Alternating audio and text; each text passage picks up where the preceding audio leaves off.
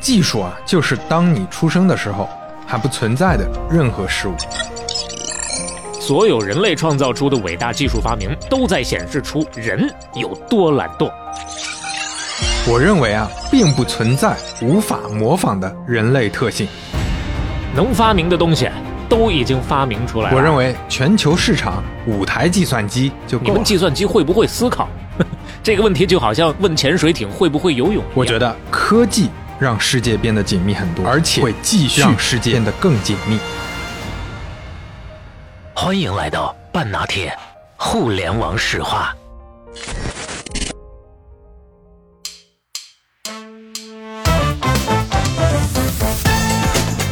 注意看，这个男人来自地球，他叫小乔，他在改变世界。哎他特别喜欢恶作剧。哦，有一次最经典的，在学校里干了一天搞了一个电子节拍器。嗯这个电子节拍器啊，他发现它能发出滴答滴答滴答的声音，嗯，这个像炸弹啊！对，搞得像炸弹。改装加了一个机关，嗯这个机关是什么呢？就是它这个柜门连到了这个机器上，它就开始一打响开就开始滴答滴答滴答滴答，就开始加速。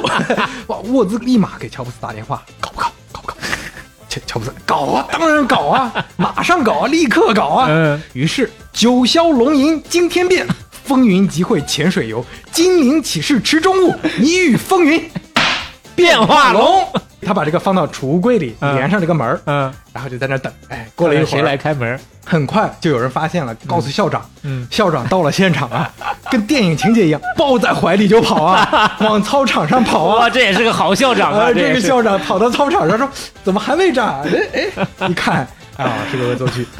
我这当场就被关到青少年劳改所去了，啊，哦，这个确实也是呃，很严重啊，很严重，很严重。对，当然就关了一天了。嗯对，这正是布兰德办杂志，风靡嬉皮士；罗伯茨卖电脑，圈内都叫好。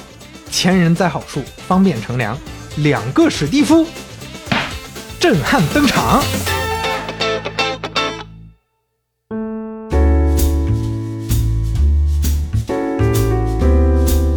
半打铁五十四期打本开始，我是刘飞，我是肖雷，哎，不容易不容易啊。啊！今天确实是真不容易。我这个稿子呀，我是前前几天嗯已经准备好了，后来发现怎么丢了。想怎么那没有，怎么想都觉得这结构不好，哎呦喂，我就删掉了一万多字儿啊！我啊靠重新 重新另补啊！这一期稿子我们差不多一万多字儿，也就那么多，不不不太容易啊，确实不太容易。那可是费了劲儿了。咱哎看看啊，这几亿起稿都改了结构的，今天会是一个什么？应该是相对大家可能偏熟悉一些的故事，哎要换一个角度和结构来讲。，对，就是因为今天要讲的这个，就咱们就可以提前剧透，就是苹果嘛。嗯，所以对于苹果公司，大家因为很熟悉了，相对熟悉吧，嗯就知道很多故事，所以讲的时候会格外要求高一点，自我要求啊高了一些。一期顶两期啊，真是。哎，那我们今天就接着硅谷神话系列，嗯啊往下来讲。这已经是硅谷神话第四期了，第四期朋友们，哎，前三期其实说实话稍微有点碎，因为咱们讲了好多公司。这叫做内容丰富啊，丰富哎。多样化，对，讲了很多人很多故事，然后我们接下来讲的话，可能整个讲故事的逻辑方向会稍微换一换，这叫做聚焦啊。哎，咱们可能也不是很聚焦，但是主要是讲的方式，之前大家能听得出来，就按编年史嘛，嗯。就纯按纯纯的按时间线。是。那接下来我们可能主要就按公司维度了，嗯。因为出现了很多公司，这些公司值到拿很多期，那我们就不不再用编年体的形式，就用列传的形式把嗯这公司给讲透，好讲完。那我们还是接着稍微复习一下之前三期讲了啥，啊，把三期都复习完，然后呢，本期打板结束。哎，就是三期的复习有这么一万多字儿。啊，其实主要讲了什么呢？讲了硅谷这个地方之前的奠基者是谁呢？嗯，惠普是和斯坦福大学的特曼教授啊，讲了大型机、中型机这个时代，还有 WPS 这文字处理系统的时代。嗯有，IBM 啊、DEC 啊、王安公司啊这些公司，我们都讲过了，他们在不同的时代各领风骚。但是呢，计算机还是没有进入千家万户。嗯，今天我们就终于讲到那家公司了。嗯世界上最值钱的公司之一，有的时候就没有之一，不是第一就第二嘛。哎，对，苹果公司，嗯啊，我们就相当于先剧透了。我们接下来在这个硅谷神话我主讲的这个系列里面，嗯就是苹果简史的这几期。啊，这又是硅谷神话之苹果简史一二三四。哎，那我们就到了第一回，嗯第一回叫一本杂志。在请出主人公之前，我们先看看这张照片。嗯，这是世界上第一个地球的真实照片。地球长什么样，相信大家都熟了。但这嗯第一张呢，肯定没有大家平常看到的那么高清，是，那么美。就之前从来没有看过完整的地球啊。嗯就大家可能看过航拍的，但是要要拍到这个距离的，那必须是 NASA 拍。嗯啊，那我们今天的主人公叫斯图尔特·布兰德，可以哎说他跟 NASA 没有任何关系。呃，布兰德一九三八年出生于伊利诺伊州嗯罗克福德，他爸呢是一个广告公司的合伙人，嗯业余时间喜欢捣鼓什么无线电啥的。布兰德斯坦福大学生物学专业毕业，又是高材生。啊就是在硅谷读书，毕业之后去军队服役，嗯。服役之后就开始当硅谷上的街溜子。一说硅谷上的就显得很怪，原来是街溜子。啊，其实不算街溜子，我们现在大家都知道有个新的说法，嗯。叫嬉皮士。哦，啊，hippie，h i p p y，hippie，这是美国六十年代最重要的文化现象了。就是美国当时从这个年轻人的文化现象看，在之前是叫垮掉的一代嘛，嗯。垮掉的一代之后就是嬉皮士文化，嬉皮士的一代了。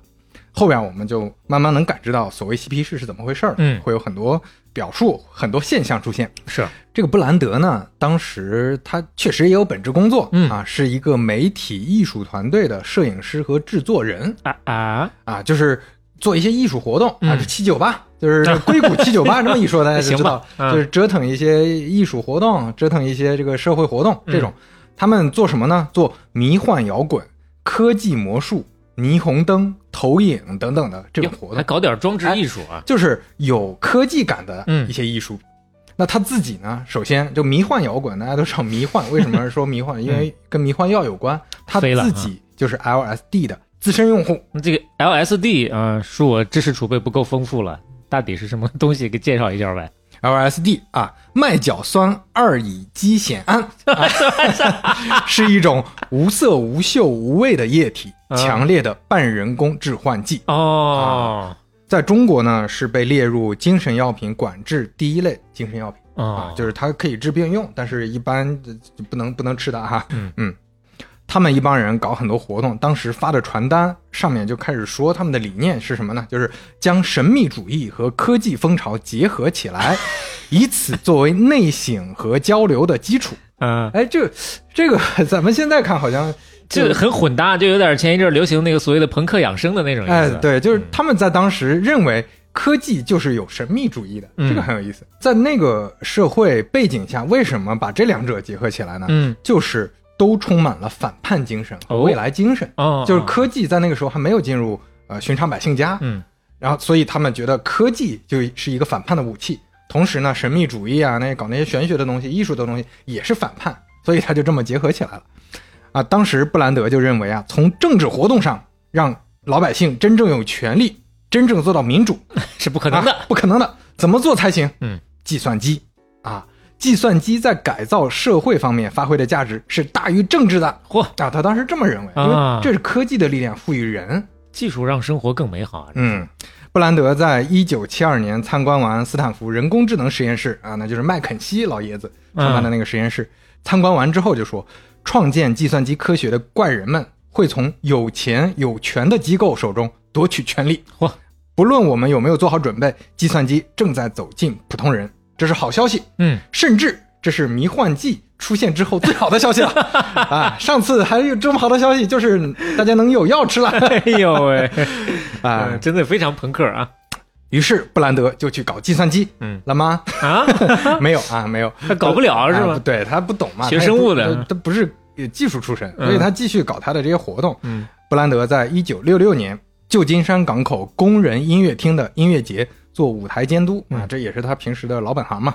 这场音乐节是那十年里最重要的反主流嬉皮士的活动之一。嚯。啊，这个活动最大的特点就是它不是那种大家只是嗑药啊，他当时现场 音乐节目这不是。非常电子，非常科幻，嗯。就整个场面光怪陆离，啊带动性非常强。大量的专业的灯光设备、霓虹灯、投影、电子设备等等等等，嗯。就当时现场非常就就有用设备达到了嗑药的效果。对，就 对，就就这么说，就有点像咱们现在经常讲的赛博朋克啊啊。在那个年代，大家对科技，就日常生活中没有科技的时候，看到这个那绝了哦啊，这完全不一样的感受。这是是声光电的完美结合对对，。声光电那个时候家里买得起电视机的都不多呀，就这么想。台上大声一吼：“在场所有人，把你们的鞋子举起来呃，然后当时音乐节有三天，观众们他都给大家准备了交流电插座，就在地上摆着，嚯你就直接插插座，各种电子设备就狂欢，大家带着自己的电子设备，也不知道啥电子设备，台上也唱大大小小，哎，就就都在那折腾。！”嗯参加人数一共有一万多人，嗯，全部都是嬉皮士，一边喝着 LSD 的酒，一边嗨啊。所以这场布兰德深度参与的运动被认为是嬉皮士文化的开创标志嗯之一。所以并不是说布兰德加入了嬉皮士，是布兰德开创了嬉皮士。引领风潮这么一啊位啊，引领风潮。过了一个月啊，布兰德有一天在家里继续 LSD，然后感觉啊，哎呀，我自己我跟地球融为一体了，嚯，哎呀，超体了，这就。突然就跟地球共情了，啊，就说，哎呦，我在宇宙里面啊啊是孤独的存在啊，哎呦，我得让别人知道我很孤独，嗯。怎么知道呢？照片啊。嗯？啊，搞个照片。啊，他他回忆当时想的就是，他觉得所有人得从一张照片上看到地球的全貌。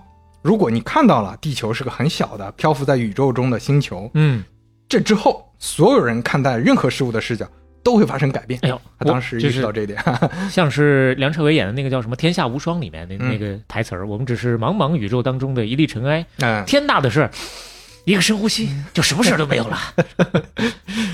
那个时候谁有条件拍？就刚才说 NASA 嘛，嗯，那怎么办？布兰德那也不认识 NASA 的局长啥的呀，是啊那，怎么办？没有那么硬的关系。就发动群众的力量，这不是啊熟熟社会活动嘛？嗯就自己搞活动，让让大家就攒局，游行请愿，哎，怎么弄呢？就是确实是跟跟你说的差不多，他嗯自己去到处宣传，自己一个人啊，带着一堆传单啊嗯啊，其实不是传单，是印着一句话的徽章。嗯，这个徽章上写着什么呢？The semi fall into 啊，不是，呃，那个是半打铁的勋章，写的是什么呢？写的是为什么我们还没见过地球照片呢？哎就这么直白的一句话。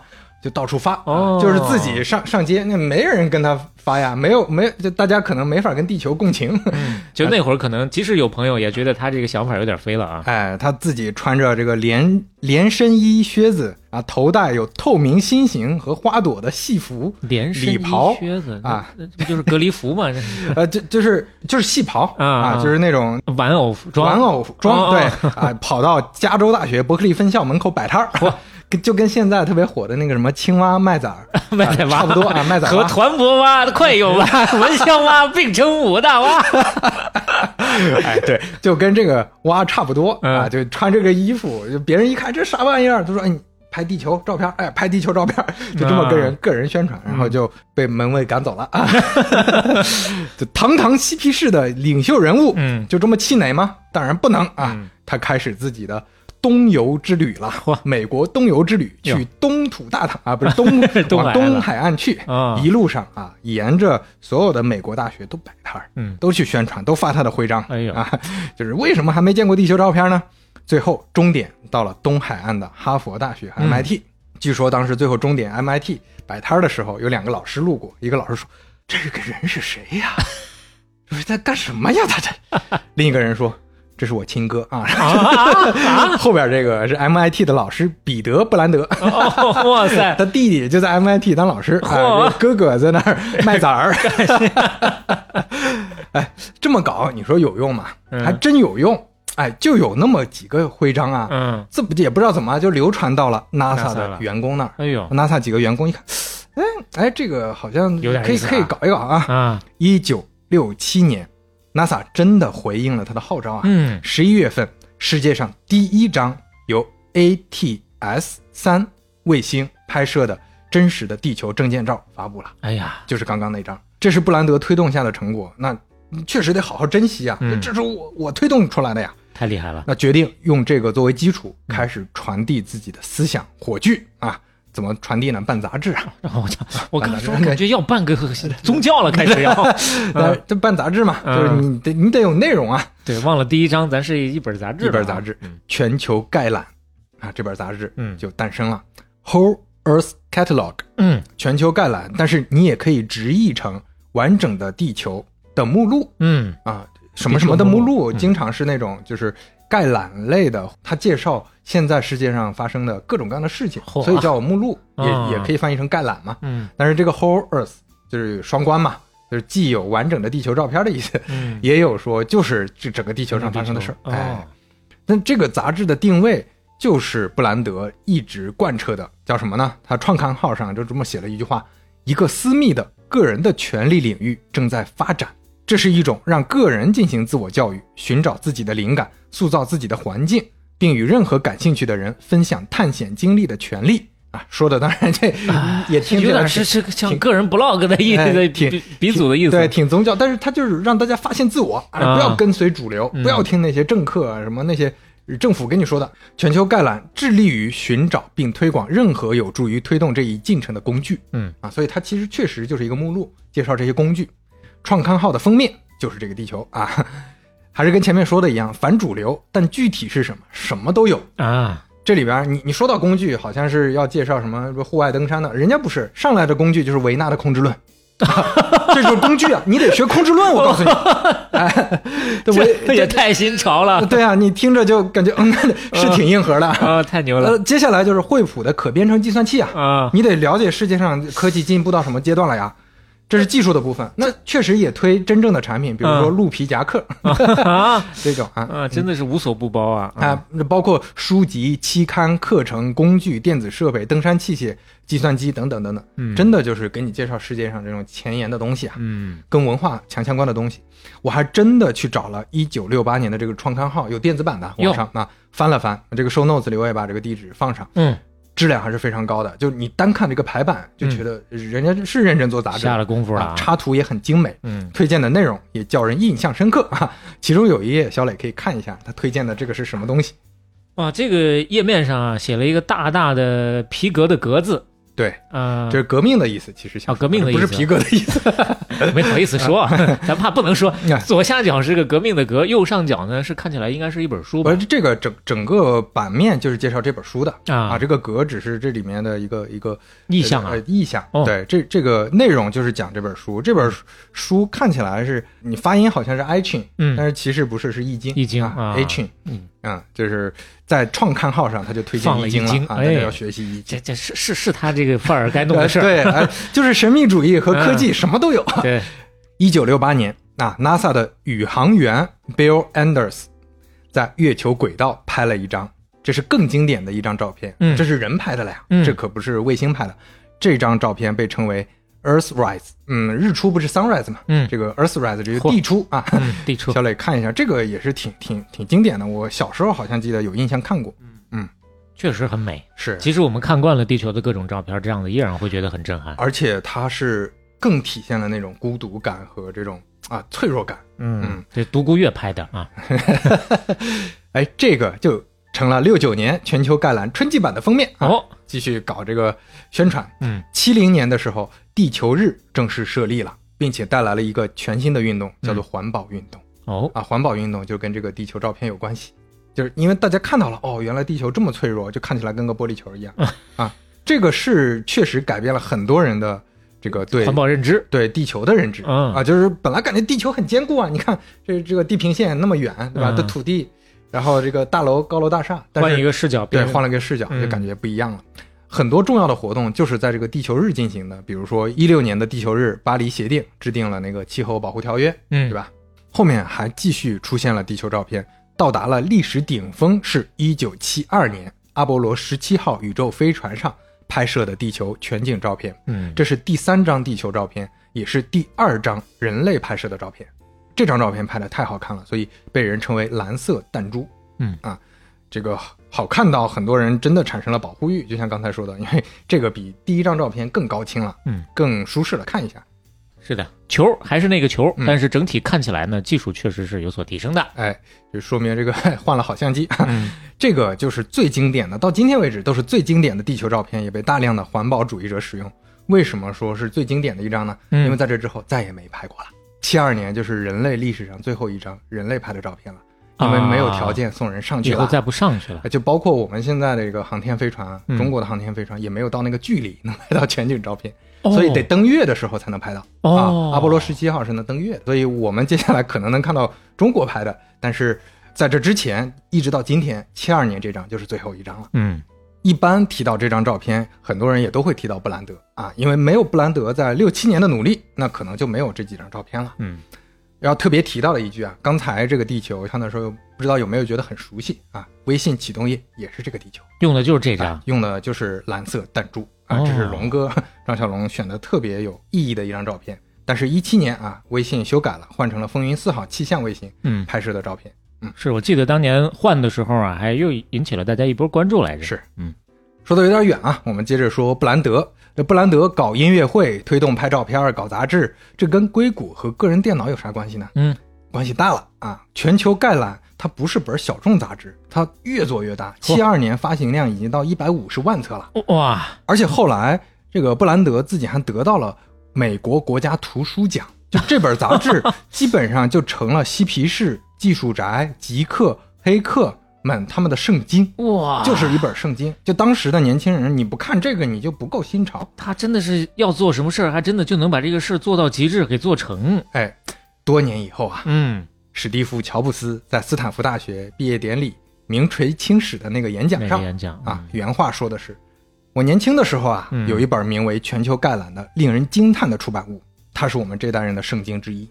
它有点像什么呢？像瓶装版本的 Google，啊，它比 Google 出现还要早三十五年。”啊，就你在上面什么都能找到啊。它是理想主义的，充满了精巧的工具和伟大的想法，以及就他有多喜欢全球概览呢？在演讲的最后，嗯他就用全球概览最后停刊前最后一期印的一句话。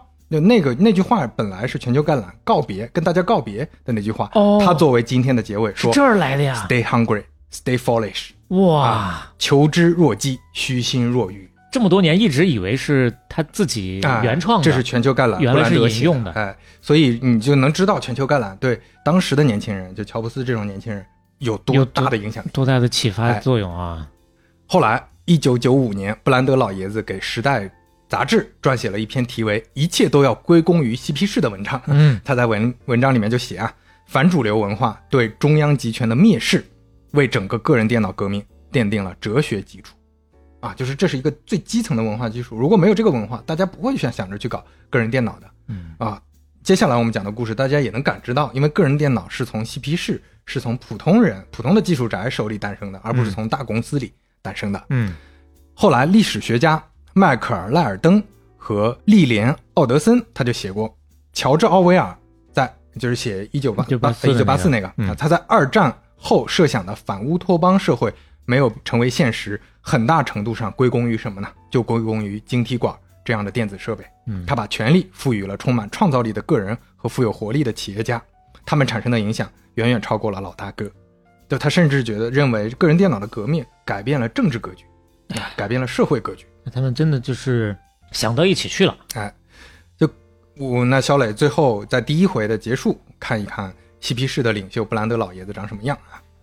还是说实话，你一说老爷子，跟我想象那个形象有所不同。但是呢，我我能想象到他年轻的时候，如果再披上一一个披肩的长发的话，这个形象就挺合适了。对，就哪怕他在这个老爷子的这个状态，嗯他也是明显有那个气质的。嗯 那到这儿呢，我们就先预告一下今天的片尾曲，是迷幻摇滚的经典名曲。迷幻摇滚刚才也说了，就是嗯迷幻季的这个摇滚嗯是在比较嗨的状态唱的。嗯歌曲叫什么呢？叫《White Rabbit》小白兔。嗯，歌词写的就是《爱丽丝梦游仙境》跳进兔子洞的那个小白兔、哦啊，就是 Down the rabbit holes，嗯哎，这个所以叫小白兔。大家听这个歌就能感知到这个 这个那个状态。大家期待一下啊，啊回头感受感受。那我们就进入第二回了。嗯第二回叫一台机器哦啊，有机器的事儿了。啊。刚才说的还是精神上的基础，嗯当然物质上也得有基础。世界上第一台个人计算机它来了。首先，IBM 和惠普都不重视个人计算机，嗯就甚至 DEC 做中型机的，他也做过小型机嘛。嗯之前小磊看过，就能放桌上那个了，已经嗯也不重视个人计算机。DEC 的老板，我们之前聊过的那个奥尔森，嗯他就说过，没有任何理由认为有人会希望家里有一台计算机嗯啊，当时大家都是这种认知的。嗯，那我们这台机器的故事发生在哪儿呢？发生在新墨西哥州，哎呀，这是跑南边去了啊 这！是《绝命毒师》发生的地方，但是大部分都是荒漠，嗯，就跟科技挂不上任何钩的。没有太多关系。艾德·罗伯茨，嗯一九四一年出生于佛罗里达州，父亲是工程师，母亲是护士。啊，他也是因为父亲的原因嘛，从小就对电子设备特别感兴趣。他参加过空军，大学专业是电气工程，毕业呢就到一个武器实验室搞研究，武器实验室。啊，就是做军方的一些科研项目。嗯他在六十年代末接触到计算机了，那个时候就是 IBM、惠普这种大型的计算机或者专用的计算器。嗯，他自己其实是个非常资深的发烧友，没事儿就开始搞各种设备，嗯所以觉得哎呀不行，得自己搞点事儿，我得从体制内跳出来创业 啊，下海了。嗯六九年开始搞了一个公司，卖什么呢？卖模型火箭啊，啊，就这是有市场的。就首先它也是一些先活下来机。械设备，对嗯，就卖给小孩儿，嗯还有一些无线电设备，基本上都是偏玩具的那种嘛，算是小试牛刀了。这公司叫什么呢？叫 MITS，啊 微型仪器和遥测系统。啊 但为什么这个名字这么奇怪呢？他就是想起 MIT，哦，就硬往上靠，蹭我就要蹭，然后啊 MITS 那我就给他编一个名吧，加个 system 叫啊微型仪器和遥测系统，这是特别拗口的一个名嗯。这名字听起来也挺高科技的啊嗯。看时间，这个时候是七十年代初了，计算器很火，那 MITS 就开始搞计算器。嗯到了七三年，计算器销售额到了一百多万美元了哟，那个时候一百多个员工了。嗯但是啊，这个罗伯茨也敏锐的发现了，就跟王安公司之前看到的一样，嗯，这个市场马上就要没了，风头要变了。你再坚持搞计算器就要完蛋了。嗯那罗伯茨就很坚定啊，我们转型搞计算机，并且要用最便宜的价格搞出来。哎，他就跟两个合伙人一块开公司的商量了一下，两嗯个合伙人退出了啊，跑路了，就做你的春秋大梦吧。罗老师您自己干啊，我们先走了，好不好？哎，这太天马行空了，就你搞计算机，你是谁呀、你搞计算机？嗯罗伯茨人家坚持搞，这个时候他就看到了咱们之前说的英特尔把价格打下来的那个八零八零嗯啊，那个时候他看到八零八零之后，就是楼下买了震楼机啊，这就是我等的东西啊，嗯太震撼了。这里科普一下，当时的价格是什么样的？大型机和中型机，咱们之前说了，动不动十几万、嗯几百万，甚至还有上百万的这种价格。小型机当时已经出现了最便宜的两万美元。这个价位你就想嘛，你就别别说个人电脑了，一般的公司都付不起，买不起的那个对你算是通货膨胀，嗯这两万美元得乘没有一个五六倍啊。罗伯茨最后算了算，他能搞出来一台计算机多少钱？猜，你往废了猜，就便宜，就是便宜，啊，真的能做到很便宜啊，很便宜。往飞了才。啊，啊，五千吧。四百美元，就人家卖两万美元，他能搞出来四百美元，四百美元是什么鬼啊？对啊，就四百美元啊！那就是因为英特尔的八零八零已经很便宜了，嗯。他当时一看英特尔的八零八零多少钱，才三百六十美元。嗯，当然你看他加个壳对，那不不是。但但不行，你加个壳不行，对呀，不你还得加别的。对啊，但罗伯茨就很屌，他压价呀，他跟英特尔压价呀，嗯，压到多少钱？七十五美元。哟，它能有多大的量啊？三百六十美元压到了七十五美元，嗯哎，肖磊说中了，他就给他夸下海口，嗯说我能卖出一千多台。嗯英特尔一看，那我正好在推广期，我就给你便宜点，你给我推广推广，七十五美元，咱也不知道怎么压到这么低的，他真的就就开始搞了呀。嗯这一千台他自己心里是有底的，卖不出去的，但是先夸下海口，他自己估计其实还是偏乐观的。就为什么他合伙人都跑了嘛？嗯他自己是估计过，他觉得第一批能卖两百台，嗯，啊，接下去慢慢做，一千台早晚能卖出去，嚯，先卖着再说、嗯啊。而且他当时已经有这个就有点赌的意思了，就这次做成了，哎，以后扬眉吐气了。嗯，做不成，关门大吉，呃回去干别的去 啊，继续可能卖玩具去。背水一战了啊，罗老师啊，这台机器啊，你实际上最后做出来一点都不性感啊，嗯。就没有显示器，而机器上的输入输出设备呢，就是靠输出是靠灯，嗯。上面有个二进制的灯，这个灯亮不亮，就是这一排你就能看出它输出什么字符，对吧？二进制嘛。对，输入呢也没有，就是开关波动开关，也是嗯二进制输入，嗯就非常糙的一个机器，看起来也没有任何的传播能力，因为它嗯看起来也没没不好看嘛，大家也不会口口相传。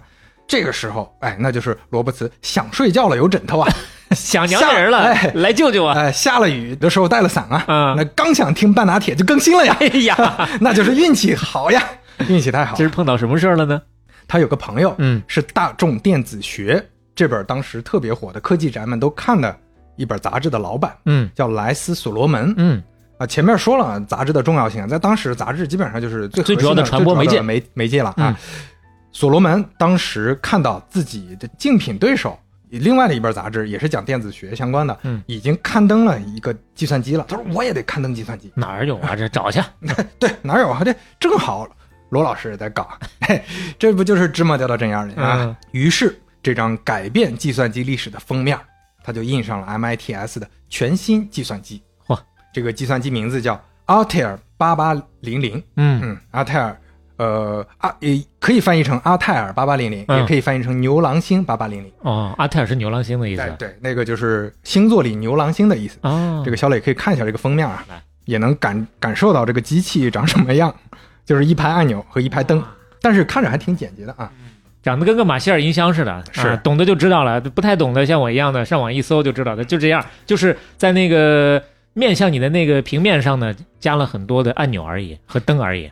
对，然后肖磊可以看一下，他旁边还写了一个副标题，就是你买了立省一千美元，这很有噱头。嗯然后当时为什么起牛郎星这个名呢？那是因为他们当时对科幻电影《星际迷航》很喜欢，嗯这是这里面出现了一个星球，企业号当时开到过这个星球上。哦，这杂志里是这么吹的啊，不是这么写的啊，电脑走进千家万户的时代来临了嚯，啊！这句话那是胡说的吗？嗯其实不是啊。前面说了，罗伯茨自己预期第一批就卖二百台啊、嗯，结果当天卖了四百台。你看那货眼看就不够了。哎，这这几个月之后，他们的订单已经堆到五千台订单了，嗯供应链完全跟不上了。嗯因为这个时候，这个就就有点像草台班子，几个人在那儿自己插机器呢，是是是，加班加点的开始造机器啊。而且当时他们的机器，你就你刚才看到的封面，感觉还挺好的啊，嗯一个一个一整个机箱的东西，就跟刚才说马歇尔音对，箱其。实工业设计感觉买到手还可以。小磊看一下，真正到手是个什么东西啊？我看看，这什么玩意儿啊？这是这是宜家卖的呀？哎，这这甚至比宜家复杂多了，这里面零件儿能加起来可能有几百个零件儿，你要自己拆呀。哎呀，就是所有的零件一起发给你，然后你哎就像宜家倒腾那些个家具一样，你自个儿拧螺丝哎，是吧？它虽然有个说明书，但说明书经常搞不明白，因为他们是个草台班子，他卖就真就这么个卖啊，法啊？就就这么给给寄过去。那你没办法，我这儿已经那个人手不够了，你要插自己插，你想要货自己插，你要等我们插再等两个月，就类似这样。哎要不要？对，那大家就着急要嘛，就开始搞嘛。但 但是确实那个时候用户大部分是发烧友，嗯所以大家也自己捣鼓嘛，爱捣鼓。但是它这过程中啊，还是各种问题，因为你看零件太多了哎，。一不小心就少了而且很多小的，所以嗯很多时候就是在打电话给他们公司说、啊你们缺个什么，他说啊没事儿给你补，然后 来回折腾，来回折腾，贼麻烦。嗯但是订单还是雪花一样来，为啥？之前没有这东西啊，嗯就是这些发烧友就天天盼着，就天天看全球概览，嗯这里面说计算机牛逼，读了很多书，从来没见过。现在四百美元你就能搞一台，谁不想搞嗯，到底长啥样啊？自己要上上手。啊？当时甚至有有有一些那个发烧友啊，就是说你你给我寄，他说哎呀人手忙不过来，我我自己来打，哎，打了飞的 就跑到 MITS 新墨西哥州这种地方哎呦，啊、去他们公司就。找这不你们你们楼在哪？儿？没有楼，地下室。什么商场那个什么一个一个商店旁边啊，咱们去看，开在商场里面一个小门头，左边是按摩房，嗯，右边是洗衣店，哎呀，中间有个小门脸，进去之后堆的满满当当、乱七八糟的零件和箱子呀。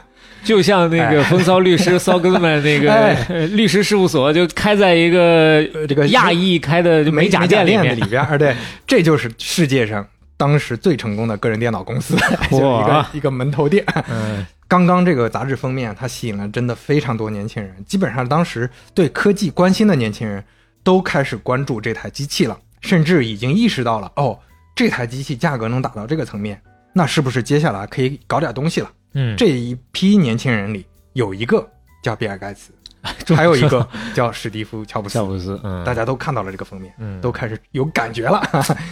这个牛郎星八八零零还要提一句，它虽然说是第一台个人电脑，算是占了先机，嗯但是质量真的太差了。就刚才你就看它这个拼凑感就很强，就非常草台班子。它就是占了一个早做出来的便宜。嗯那罗伯茨可以搞，别人当然也可以搞啊。嗯那接下来很多人都开始搞了。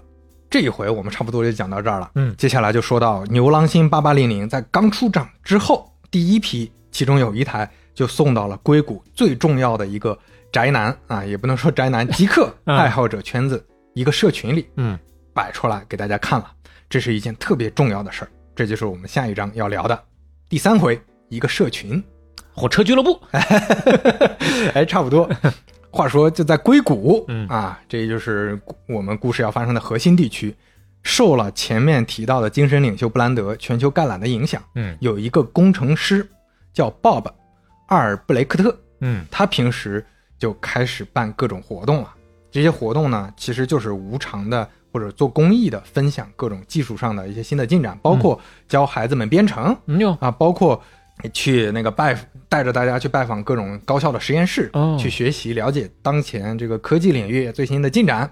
他自己也登上过全球概览的杂志，嗯就讲他的课程和他的活动。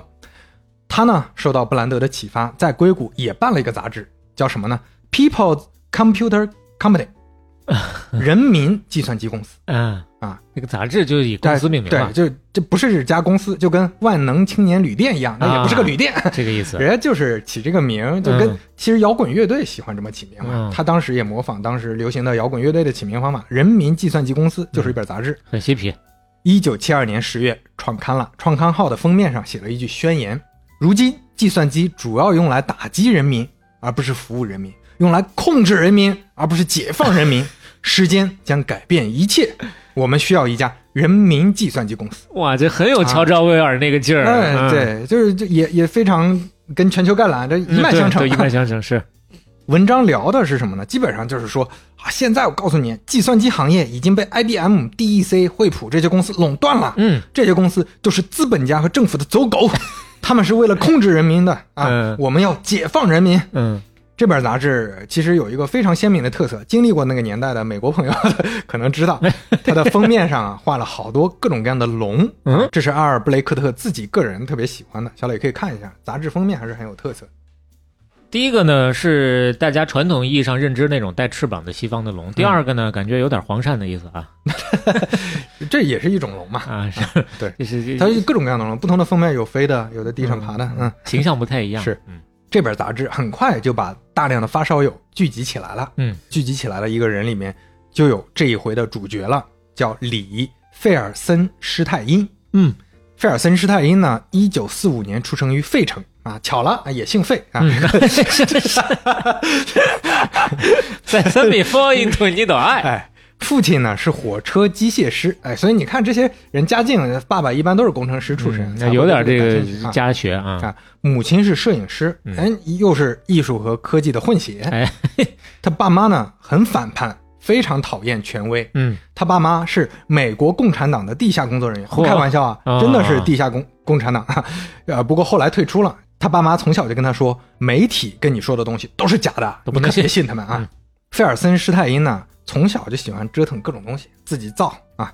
小时候买晶体管，做电子设备，嗯搞搞收音机啥的，嗯还特别喜欢看科幻小说，比如说罗伯特·海因莱因这种名作家的书。嗯到了一九六三年，费尔森施泰因这个名字有点长，我们改名叫小李吧。嗯小李，呃，他名字叫李嘛。嗯小李到伯克利上大学，嗯找了份实习。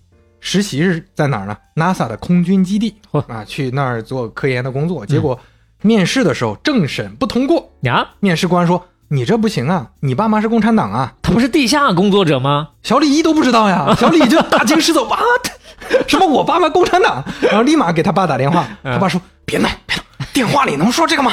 你你回家再说。”我去去去，电话里说什么玩意儿？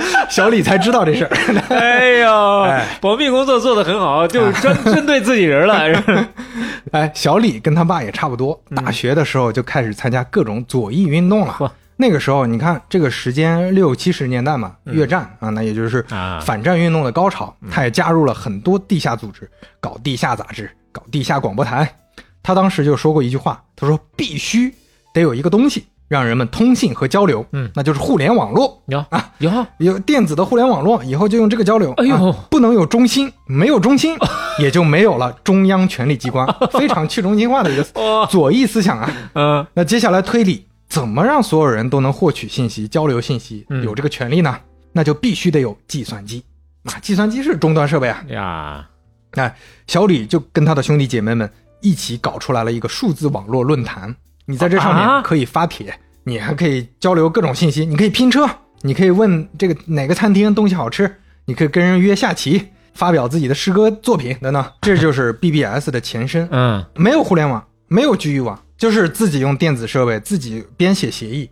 哦，这个就有点超出我的认知了，就是确实很难想象那个年代最原始的那种互联网，络，就是虽然非常原始、非常粗糙啊，嗯但是那个时候他们确实折腾出来啊，嗯就能在上面交流了。后来慢慢的 BBS 协议也出现了 OK，啊，就虽然在互联网和甚至局域网出现之前很早，大家就开始用这种交流了异地的文字交流方式啊。啊，对啊，你你你就反过来想嘛，就对讲机不是当时也能用吗？嗯但是声音的信号你也可以转传递成文字的信号嘛。嗯嗯，对他们就自己折腾。然后接下来，小李开始准备搞一个更大的了，他要把这些喜欢计算机的朋友们全都聚集起来，嗯而且让更多人喜欢计算机，开始做这个运动啊，这才是对中心主义的反抗，才是对言论自由的追求 啊。小李就开始参加刚才提到的阿尔布雷克特嗯那个杂志的老板他的每周三的一个晚餐会。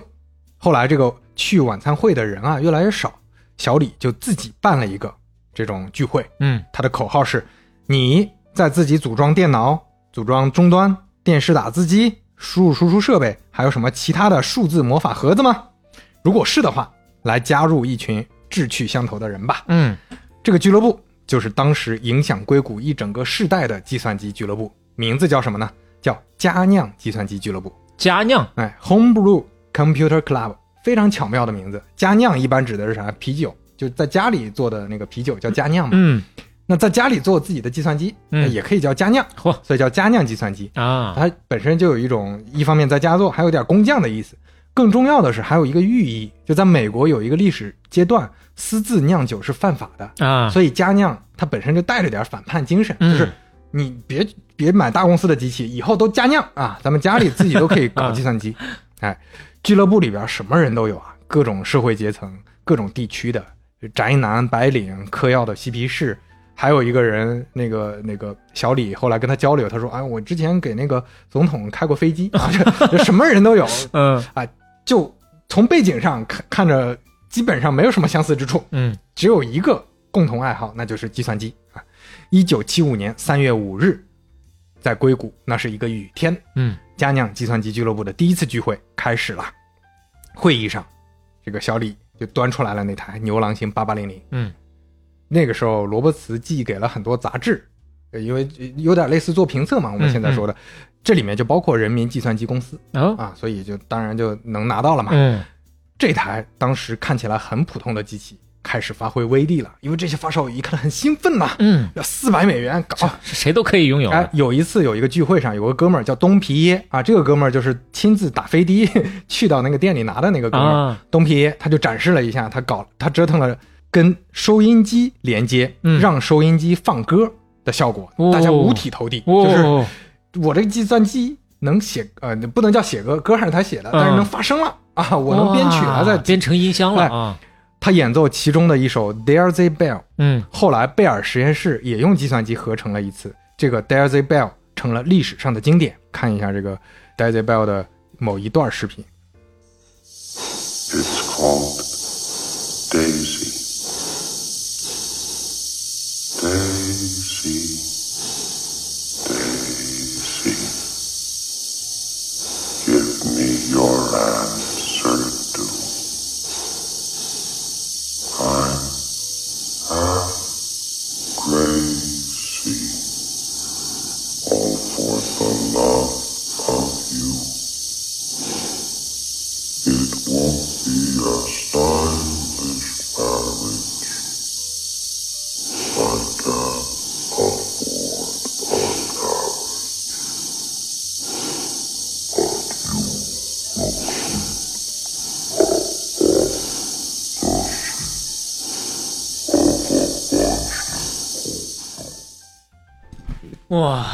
这个有很多信息需要我们这个人工传递一下。嗯首先呢，这个声音来源是哪儿呢？二零零一太空漫游啊，哎，这是极其经典的，在很多人心目当中丰碑一样的科幻片的，算是鼻祖一类的了啊。另外呢，就是我必须承认，刚刚你说用计算机做的这个歌的时候，我想到的还是一个曲子，没有想到这是有人声合成人声啊，啊。这虽然可能你听起来有点怪，有点怪，嗯哦，但这是正经的人生。非人唱的人生啊。对，对对对。所以这个大家非常震惊啊。嗯。另外，这个在呃二零零幺太空漫游里面，这是经典，是因为你看到的这是这个主角正在拆这个机器，嗯。所以他自己在走向死亡的过程中唱的。啊，所以这个又整个的气氛它就烘托的非常的紧对，后来。声音都变形了嘛。嗯。嗯，这个东皮后来还在人民计算机公司上发表了他的这个音乐程序。嗯。有个年轻的程序员不大懂，还给一本杂志写了公开信，问说东皮他在人民计算机公司上发表的一篇文章，介绍了他为这个牛郎星写的一个音乐程序。这篇文章列了他的程序和音乐数据，但是他没有讲原理，我不懂为什么呀？大家能不能来帮帮我？哟，这个年轻人是。呃是比尔盖茨啊，嗯，小磊可以看一下当年的比尔盖茨，这么大点儿小孩儿，也就是个初中生啊，高中生。高中的时候啊，是，嗯，比尔盖茨跟佳酿计算机俱乐部的关系没有特别紧密，嗯啊但是他肯定很熟这些人和这些内容了，因为他人是出生在西雅图，嗯虽然都是西海岸，但是离硅谷还是有点远的。那跟佳酿计算机俱乐部关系比较大的是谁呢？那就是佳酿计算机俱乐部的创始成员之一，嗯，在当时第一次聚会搬出世界上第一台个人电脑的时候，台下最兴奋的那个，会车开了远光灯的那个，人称巫师 Wizard 的史蒂夫沃兹尼亚克。哦，那这是真正的技术宅啊，对，那说到这个，我们休息一下，进入广告时间。哎马上回来。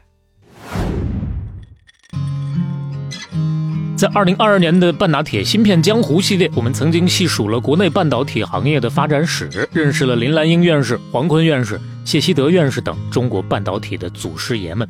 后来，芯片行业走过弯路，受过打击，还有很多骗子浑水摸鱼。不过，在乱局当中，也有像张汝京先生一样的行业领袖迎难而上，保留了中国半导体行业的火种。另外呢，在最近的硅谷神话系列当中，我们也讲述了从晶体管到集成电路的发明以及产业化。半导体工业的先驱，像肖克利、诺伊斯、摩尔、基尔比，他们用不懈的探索，让我们进入到了全新的信息时代，享受着更加便利和更多样化的生活。半打铁希望能够向在艰难时期不放弃希望的前辈们致敬，同时也向深刻改变了我们生活的前沿技术致敬。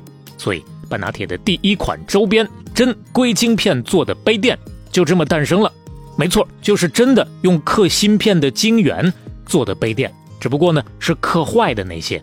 我们跟美品商店合作，向芯片工厂收购报废的晶圆，把它们重新制作，加上透明的外壳和简单的设计，变成杯垫，给予了它们第二次生命。每一个晶圆长得都不一样，所以你买到的每一片都会是全世界独一无二的。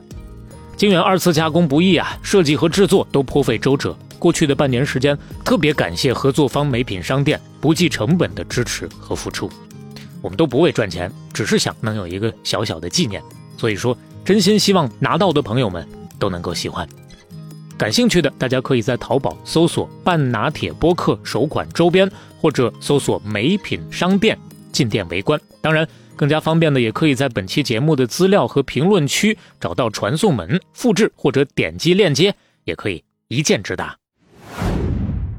听完这个广告啊，其实我们特别想感谢一下各位朋友，很多朋友都支持，然后那个买了我们的周边。对其实更多就像我们之前说的，交个朋友。对，从上期到这期一周的时间，给我们的反馈还是特别的积极的。本来就是为了满足一下大家和我们对于还是那个词儿叫做逼格的要求。哎嗯，嗯既然大家满意，那我们就真正的一颗心落到地上了，没有其他的奢求了。是是。嗯而且确实我，我感觉很多听友拍的这个买家秀啊，比我们的卖家秀 还要好看。我们工科难，工科难。对，说实话，我我们自己也是这种感受。就是之前我们看到供应链发来的图片和视频，那个时候我们没感觉特别满意，但是嗯，后来寄给我们拿到实物之后，哎实物之后，嗯我们觉得，哎，这个是确实不错，所以这实物是达到我们的标准了。就是卖家秀能比买家秀好看的，你你买不了吃亏，买不了上当。对对对对，也也非常感谢，我们也确实不是特别想那个，卖货哈，对所以说包括赚钱对包括上一次，包括这一次啊，都没有任何说你去买没没有这个意思，你需要你就去买，是是啊是是是给有需要的朋友准备的。还是那句话，只要大家喜欢，那我们就没有其他奢求。对，然后这里面我们就回答两个常见问题啊。第一个就 是贴纸，贴纸确实是我们想给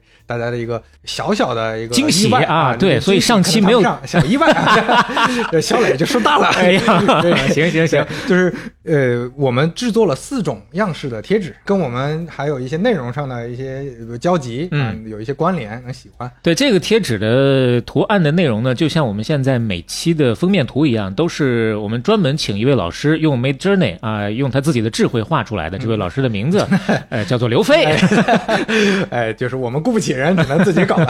嗯对，然后另外一个是大家就说，哎，这这这里面怎么感觉碎成渣了？哦，一看是流沙啊对。这流沙是为什么要加呢？是因为我们觉得太单调了。之前我们拿到过样品，仅仅把一个晶圆封装起来，啊、就感觉少了那么一点点灵魂之外的点缀。哎，是，所以我们也是最后迭代了很多版本吧，是最后拿到一个，就至少就我和小磊来说，嗯我们做这个，我们自己能拿当个杯垫用，我们觉得挺满意的啊，到这个程度就可以了。而且有这个东西显得没有那么直男啊，很多我们的女性的听友，包括你想送女性的朋友，嗯也能够从这这个不灵不灵当中感受到更 多的爱意。那那确实直男指数有点还是太高了，我感觉。很多朋友说，那送女生送个这种看着就像是科技产品的东西，看大家的反馈，蛮多女孩子也挺喜欢的。目前我看到最好看的一张大家拍回来的图，应该就是女孩子拍出来的。而且很多朋友都在说嘛，你看为什么这张图显得就比咱们的卖家秀好看？因为卖家秀的手明显就是个男人的手。这这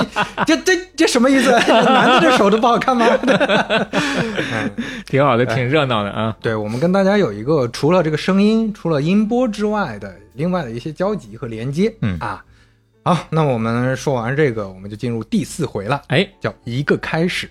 史蒂夫·沃兹尼亚克，嗯一九五零年出生，父亲呢是加州理工学院的杰出毕业生，火箭专家呀。哎呦人家是做导弹制导系统的。嗯，所以看看他这个出身，他爸就非常瞧不起一种人，就是商人，瞧不起销售。啊 从小就跟这个沃兹说，工程学才是世界上最重要的。嗯你你要去学工程，你别去跟那些人学，就当骗子。沃兹简直就是一个模子刻出来了，嗯从小就跟着爸爸周末去公司里玩各种小零件，嗯搞搞电路设计啥的。他爸跟他说：“你要踏踏实实啊，要做个中庸的人，诚实的人，不要有野心，不要瞎折腾。这就是个山东人。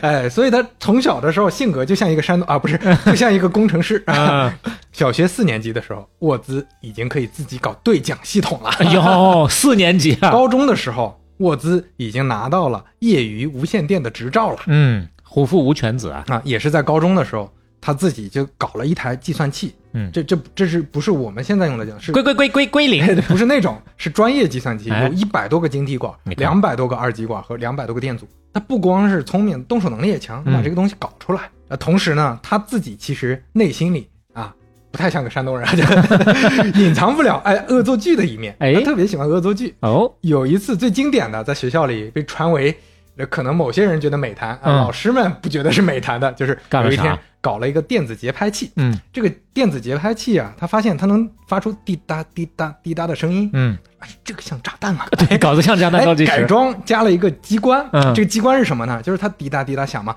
它这个柜门连到了这个机器上，它就开始打开响就开始滴答滴答滴答滴答，就开始加速，所以他把这个放到储物柜里，嗯连上这个门，嗯，然后就在那等。哎，过了一会谁，来开门？很快就有人发现了，告诉校长。嗯，校长到了现场啊，跟电影情节一样，抱在怀里就跑啊，往操场上跑啊哇，。这也是个好校长啊！呃，这个校长跑到操场上说：“怎么还没炸？”哎哎，一看啊，是个恶作剧，沃兹当场就被关到青少年劳改所去了，啊，哦，这个确实也是呃，很严重，很严重，很严重。对，嗯当然就关了一天啊。嗯这个沃兹高中快毕业的时候，他已经是计算机专家了，嗯会用 Fortran 语言嚯，熟练掌握 PDP 八。嗯。那我们之前聊过一个很重要的一台中型机，嗯。掌握了这台机器的使用，并且设计出了使用芯片比正常的计算机少一半的一个计算机，你自己瞎自己搞。也不能叫瞎，自己折腾，嗯。自己拼就能拼出来一个更好的，他自己改装嘛。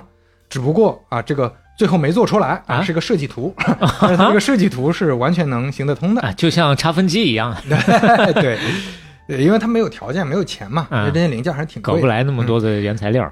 到了科罗拉多大学之后啊，他就开始读大学了嘛，他继续搞计算机，嗯同时啊也继续搞恶作剧 导致啊他就因为各种旷课吧，各种折腾，导致他没读完大学，留校查看了，因为恶作剧嗯留校太察太，哎他 还是给自己留点面子，直接退学吧。他无所谓，嗯。这个上学就我现在的吧不重要呃嗯。我比同学们就高出一个 level，无所谓，嗯。干脆去找工作，接外包，做计算机什么的，就是嗯因为他这个动手能力很强了嘛，开始搞外包。然后他自己在哪儿搞呢？因为他家应该是没有车库，所以他的工作室设立在哥们儿的车库里。这个哥们儿叫费尔南德斯嗯啊，这个费尔南德斯还在读高中，嗯然后他已经上大学了嘛，然后他就在车库里搞啊搞，然后搞自己爱好的计算机，后来搞出来一台专用计算机，是一个乘法计算器。咱们嗯之前讲了，不是各种乘法计算器是那种专用的嘛？嗯，它起名叫奶油苏打水。哎 这名字就为啥叫这个名呢？因为嗯那个夏天他喝了很多奶油苏打水，就这么随意啊。对，一个美好的夏天，嗯那美好的回忆。一九七零年，费尔南德斯说：“哎，我有个同学嗯，也喜欢捣鼓些什么电子设备的，你们可以认识一下，一块儿捣鼓点东西。我看你们啊，哎这是王八看绿豆，肯定能对上眼儿 而且你说是不是 Sesame fall into needle eye？啊。他跟你重名啊，他也叫史蒂夫啊你。看看，于是啊，就像四十年前休利特和帕卡德嗯，在斯坦福大学一九三零年的那个橄榄球队两个人认识一样。九霄龙吟惊天变，风云集会潜水游，精灵启示池中物，一遇风云变化。哎，变化龙，你刚才刘飞顿了一下，在找他的板儿，板儿呢？变化龙。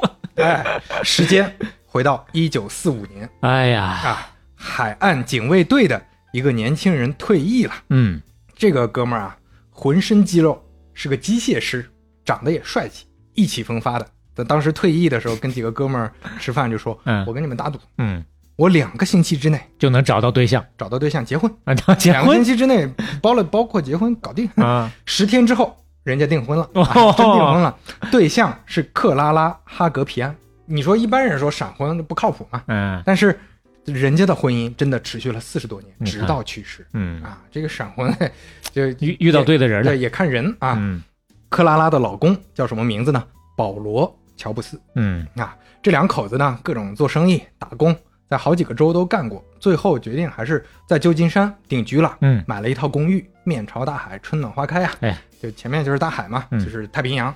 夫妻两个生活很美满，但就只有一点，他们一直想要孩子。嗯，但是克拉拉因为宫外孕，她没有生育能力啊，哎呦，所以在一九五五年，嗯这个保罗和克拉拉决定领养一个孩子。哎后来，哎，就找到了一个合适的孩子。妈妈呢，乔安妮，她是威斯康星州的一个农村家庭出身，嗯。二十三岁意外怀孕。男友呢是一个穆斯林，嗯。这个穆斯林呢家里非常有钱，在中东都有很多产业，但是倒不是穆斯林家里不同意，嗯。反而是乔安妮爸爸不同意，因为对对方是穆斯林，那嗯。我们是信天主教的呀，嗯，这是天主教的社区啊，所以因为是天主教的社区，你也不能随便堕胎，嗯。堕胎是违法的，是。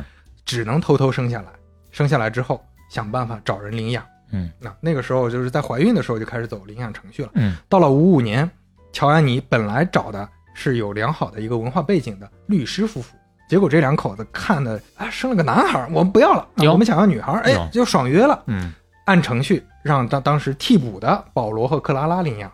乔安妮虽然年轻，但是她对小孩教育是很有想法的。她认为小孩一定受好的教，嗯，文化背景一定要好。嗯他打开简历一看，这个保罗和克拉拉都是高中毕业生，是啊，这我不签字、嗯啊，他不愿意了不能不能不能呃领养。嗯过了好几个星期，最后才妥协，签了一份协补充协议。嗯补充协议写的是，这个保罗和克拉拉其实家境也是普通的工薪阶层嘛，嗯就两个人打工嘛。嗯但是你们必须从现在开始攒钱，专款专用，等这个小孩成年之后要供他们上大学，嗯，必须上大学。你签着这个协议，OK，我把孩子交给你们领养。有了这个保证才哎行。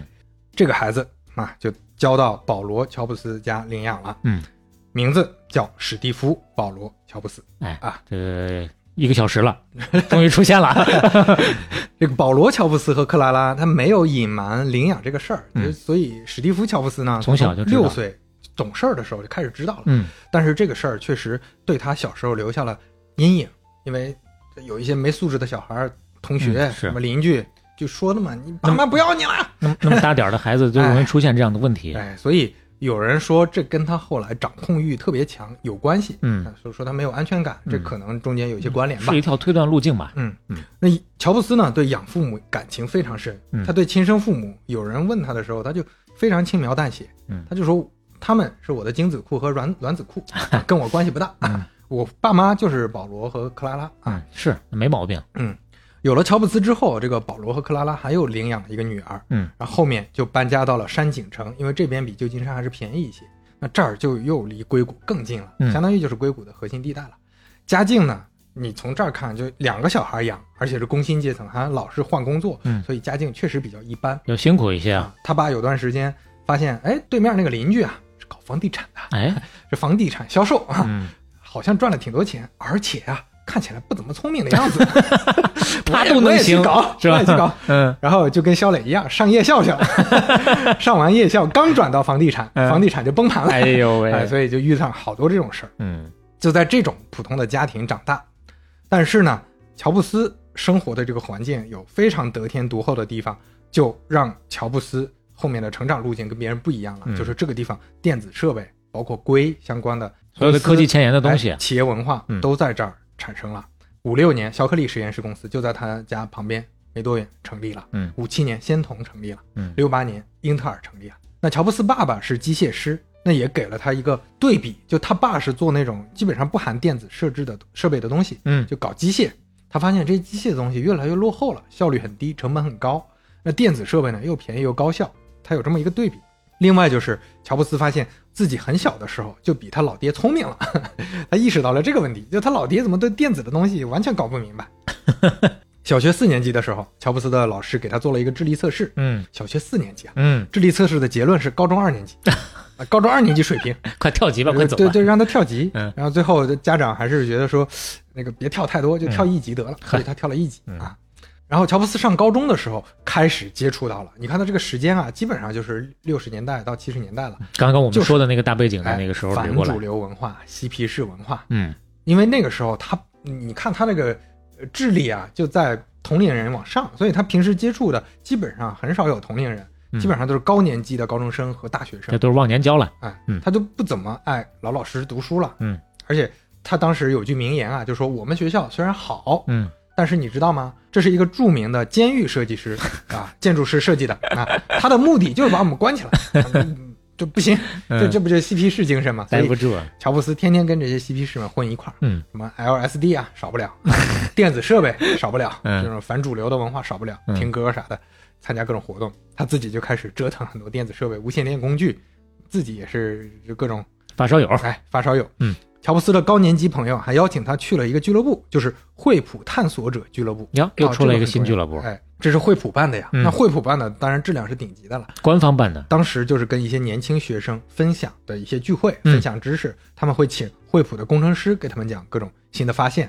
工程研究的一些新的进展。嗯他听的那就是如痴如醉啊！嗯，第一次见到计算机就是在惠普，看到之后就觉得这个东西好，挪不动腿来。以后有机会我要搞。嗯，你光学不行，你不能光听人讲，还得上手。知行合一嘛。嗯乔布斯就自己做频率计数器，这是一个比较基础的一个电子设备。没有零件怎么办？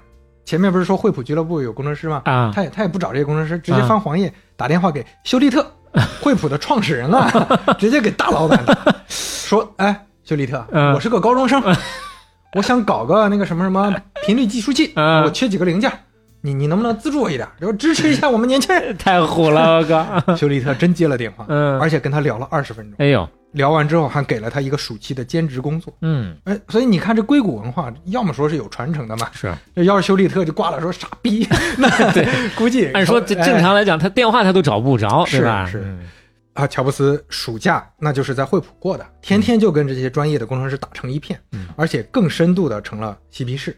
听音乐、读经典文学，什么莎士比亚、柏拉图等等，嗯。当然也抽那些啊、大麻呀、吃药啊这些。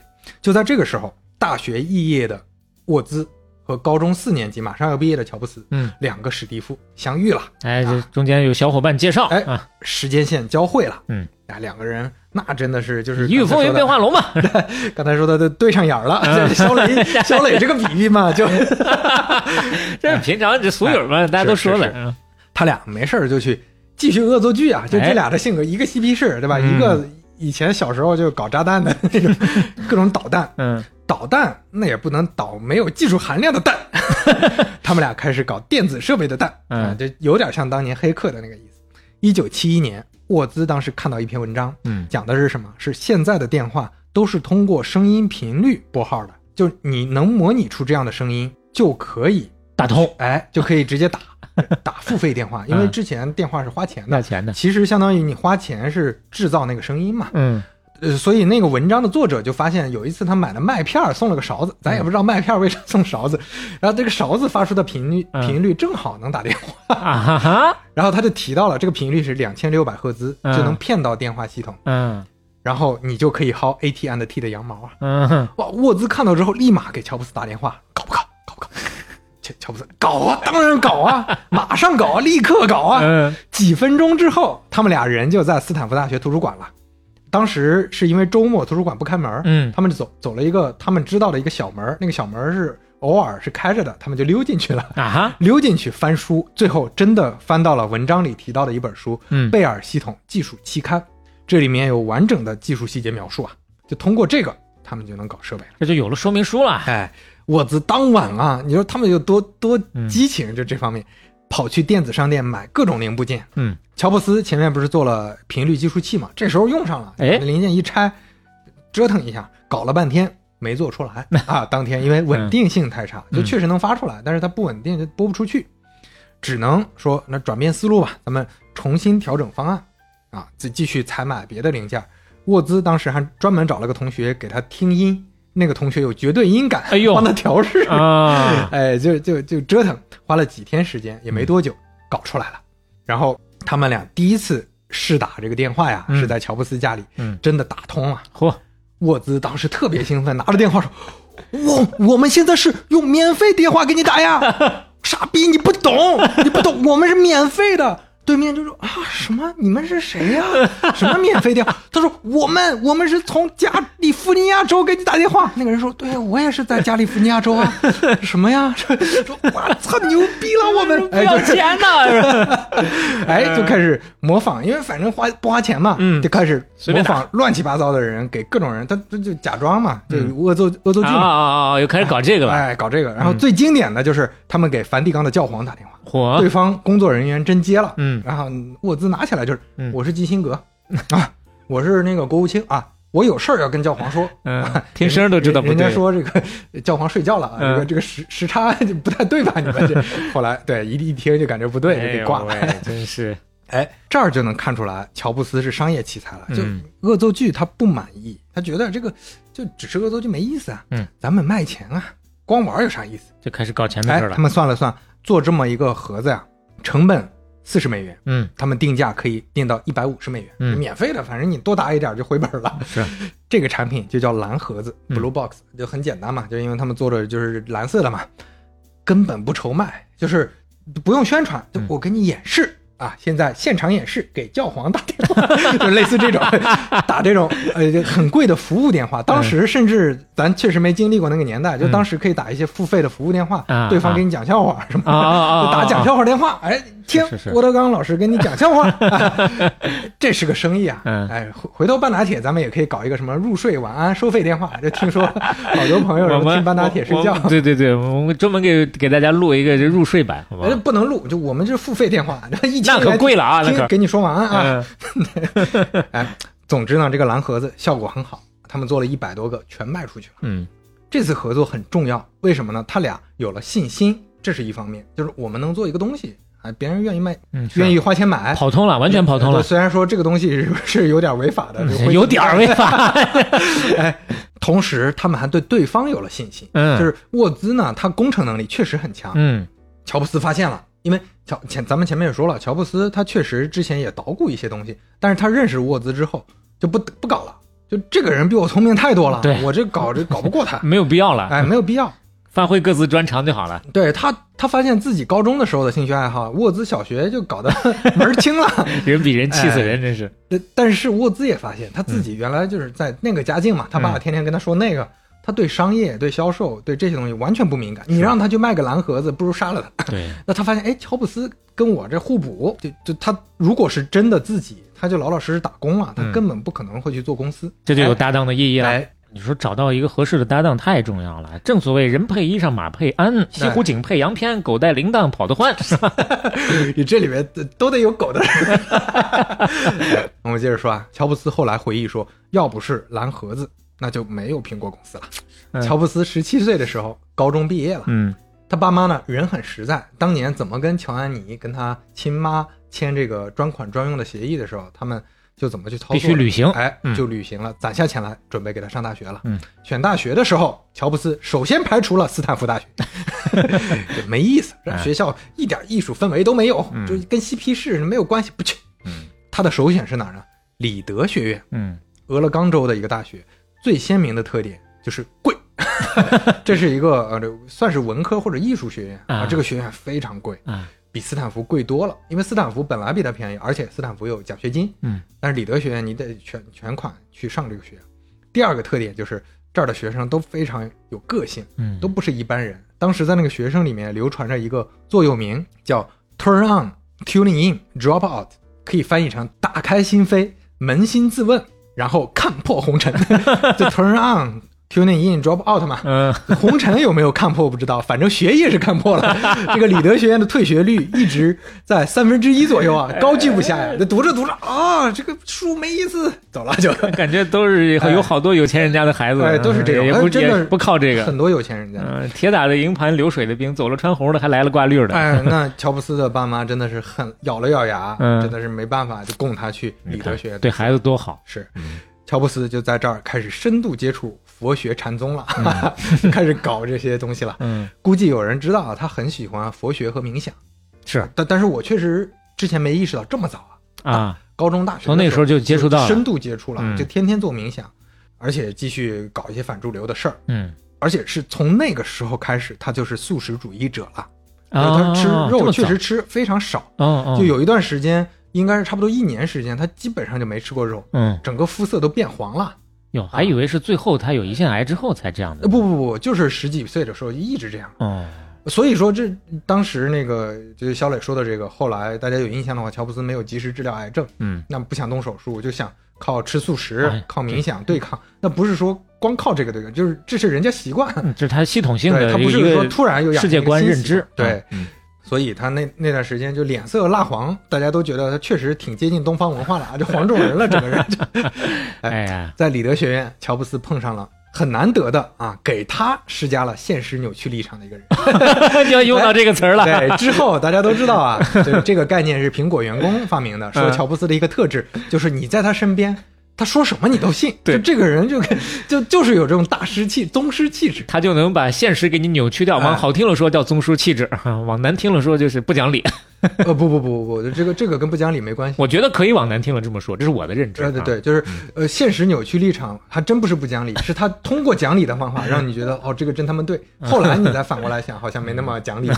对，这这个这个和那个什么不太说服力很强啊对。对对对，就为什么叫那个扭曲立场？因为广义相对论里是引力场可以扭曲物理空间嘛，嗯就是你在他身边他说点话，你就发现这个立场被扭曲了，嗯扭曲现实。就这个哥们儿是干嘛的呢？就是也是家里有钱的中东有产业的那种嗯富家子弟，带着他参加各种稀奇古怪的活动，去他有钱的叔叔的农场玩儿，就很像现在的灵修，嗯一群人在那儿。就也不知道干啥，就反正吃素食，嗯然后做做做各种打坐的活动，干干活，打扫卫生，种种粮食，卖卖东西。呃对，你没发现听着不对了吗？啊乔布斯后来发现，这他妈的不就是给他免费打工吗？啊怎么开始种粮食卖东西了呢？啊怎么开始给他干杂活了呢？后来就走了啊！嗯这这是他后来发现，这这是坑我呀。后来这个哥们儿还成了亿万富翁，但是乔布斯不跟他呃接触了，不来往了啊觉得这个人就是嗯就是赚钱的货。乔布斯待了一阵儿，就感觉这个里德学院啊太贵了，这个钱花的呀是真他妈不值当的呀。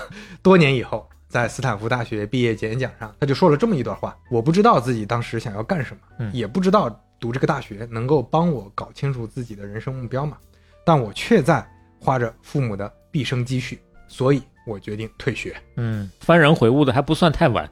哎，所以那理德学院的校长听着就很不开心啊！这肖磊这是什么话呢？这说的怎么就幡然醒悟读我们学校这坑他了啊？对一个穷人来说啊，哎对，所以很多人觉得乔布斯是跟比尔盖茨一样，呃退学是因为创业，不是的啊，是因为觉得学费太贵，嗯所以退学了。结果当时乔布斯退学的时候还跟学校说：“我要退学了。”学校说：“为啥？”他说：“太贵了。”学校说：“那你别付钱了，课你可以接着上，嗯宿舍可以接着住。嗯”就后来他就变成旁听生了。嗯但是学校对他挺好，让他住在学校里，嗯都能旁听。就是最后反正也不能给你证书了，不能给你毕业了。对。但乔布斯这个时候就开始上那种杂七杂八的课，哎，自己喜欢的了。哎，那些那些必修课全都不上了。嗯嗯比如说这个他在那个演讲里也提到了书法课、嗯啊，那个时候学会了衬线字体和无衬线字体，这些都变成了他宝贵的经验嘛。是后来做苹果字体，那确实一直是行业内顶尖的水平啊。自己设计的。对，乔布斯把这个就当成 connect the dots 嗯，的案例，就连点成线。是这是一个美国俗语，就是你在之前发现没用的东西，看起来是兴趣的东西，后来很可能会用得上。嗯很多人都会引用这个说法。是啊，乔布斯呢，在那个时候就开始接触各种各样的人，各种文化的，各种经历的，总结出来他的想法，最后就确定为要我这一辈子要干啥呢？我要创造伟大的发明，嗯而不是赚钱。一九七四年，乔布斯作为不给钱的学生啊，从里德学院就退学回家了，决定找个工作。看报纸，上面有一个报纸的广告语写着“边玩边赚钱”，一 看哎这个好啊，一看公司雅达利啊，啊，那可不就是边玩边赚钱吗？是在任天堂往事里，咱们提过了啊，嗯乔布斯跑去雅达利找工作，嗯那这一个愣头青就在大厅里赖着不走，说我要找工作，我要在你们上班。我要玩。啊！你不给我工作，我就不走了。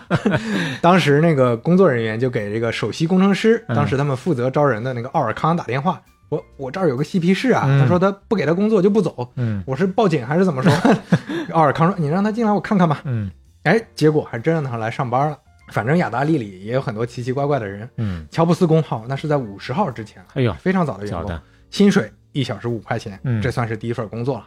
那雅达利哪怕是已经很硅谷文化的公司了，咱们之前提过，它跟惠普啊、跟英特尔一样挺开放的，嗯但是也受不了乔布斯，就他整天言行举止那是真的没有分寸，嗯就是脏话带在嘴上，动不动就你个傻逼，哎就你个垃圾，这这是不就是太大家哎呀，大家觉得这个这个人是什么太难人呢这是太难交流了。嗯还有个问题，他有体臭，嗯最后没办法，最后怎怎么解决的？乔布斯只能晚上来上班，就是人家下班了，他来上班，嗯反正是搞程序，错峰打卡。哎，错峰，呃这人家下班了，开始开始搞。雅达利创始人布什内尔，嗯诺兰布什内尔，我们之前提过，是他倒是挺喜欢乔布斯的，他觉得他有个性，因为嗯布什内尔本本身也不是那种那种循规蹈矩的哎循规蹈矩的人嗯。乔布斯工作了一阵儿，就觉得不行了，我得走，我得去趟印度，嗯我得找我的导师，哎，去灵修一下了。哎，找他的老板奥尔康说：“嗯你给我钱，我去行不行？” 滚蛋，滚蛋！这公费让你去找导师。但是奥尔康，你说实话，他对他的员工真的很好。嗯他想了想说：“这样啊，我们欧洲呢有个批发商，有个嗯经销商，我们有一批配件到了欧洲之后，发现不适配，那里边需要有有有一些东西要做调整，哦要做调试。你呢就公费去欧洲，去德国，你帮忙帮他们解决这个问题。嗯解决完之后，你从欧洲去印度近一点啊，算给你省点钱。啊啊，乔布斯说：“哎，得，也在替他着想了。哎，过了几天，奥尔森就接到电话了，你们派了个什么人呢？浑身都是臭的呀！没见过这种合作方法，这说话跟个二溜子似的。这奥尔康说：“那个呃，问题解决了吗？”那边说：“啊、问题倒是解决了，啊，问题是解决了。”奥尔康说：“那就行了那就行啊。了，哎，下次有问题再说啊。那边别别别啊，下次没问题下次。有问题，我们自己弄啊！你告诉我们怎么解决，我们自己解决行不行啊？求求了，啊不要再派人来了，好不好？呃，都治不了他。哎，乔布斯就真到了印度，他到了喜马拉雅山脚下呀，哎一待是七个多月。嗯呃，当然很可惜，他去的时候导师去世了嗯啊，所以他就当时灵修，就跟各种其他的朋友见面，跟其他的这个一起在当时去寻求他的精神归宿嗯啊。算是一次非常难得的经历。他从此之后就开始习惯性的持续做冥想和禅修，嗯而且很重要的，对他影响很大的，包括后来在很多回忆里，他经常提这个，让他对直觉有了非常强的认识，嗯就是他能很敏锐的感觉到大家的情绪，嗯大家的喜好，这个其实对做产品有很重要的一个影响。这七个月让他连上宇宙电波了，这是对，回来之后他就接了个新活，啊，就是我们之前讲过的《胖》这个游戏的改版，嗯就从双人的之前是对战游戏嘛，改成单人的。他自己水平不行嘛，就找了沃兹。呃，这个时候要提一句啊，沃兹已经回去又读了一年大学，嗯那不是留校察看嘛，嗯又读了一年，读了一年之后又走了，为啥呢？这次是没钱了，没学费了，出去打工赚学费，哎，啊就是这大学生的，呃，确实很自由啊，就上班在哪儿呢？在惠普。嗯啊，这次出来之后就也没回去再上大学了，也是一夜生。嗯那沃兹来帮忙，那个布什内尔是知道的，那布什内尔觉得没问题啊，你把事儿办了就啊，这，原话说的是更好了呀，沃兹更屌啊，这比乔布斯更他知道是吧嗯对，这买一赠一啊，啊，花同样的钱，对吧？沃兹也很开心，为啥？因为这个事儿好玩。那惠普那是大厂啊，但是这个他是做一个游戏嘛，而且当时乔布斯说了平分收入啊，那得嘞，嗯来平分。一人一半，最后真的四天就搞定了，你看沃兹分到了收入的一半儿。什么？啊，哎，哎这就要说到一个公案，这是一个罗生门的公案。嗯沃兹十年之后，就这个事儿，十年之后看雅达利的历史书啊，翻着翻着，哎，哎，当时是基本报酬之外，怎么还有奖金这个说法呢？啊，我是拿了收入的一半，但这个收入是基本报酬啊。当时那个布什内尔跟乔布斯说的是，你如果节省使用芯片，因为节省使用芯片就有成本降低嘛，嗯你每省一个芯片就有额外的奖金，好几千的奖金呢。他节省了五个芯片，嗯奖金是远超基本报酬的。这个时候沃兹就立刻堵得慌了，这个人怎么这样呢？啊，十年前坑我呢，我他妈现在才知道这个事儿。后来就上了媒体报道，那大家肯定很喜欢讲这个。哎，苹果公司老板，你看当时坑创始人，这么鸡贼，乔布斯知道之后，立马打电话给沃兹说嗯：“我不记得这个事儿啊啊啊！如果我做过私藏奖金的事儿，嗯，我会记得，但是我不记得，哎说明就没有。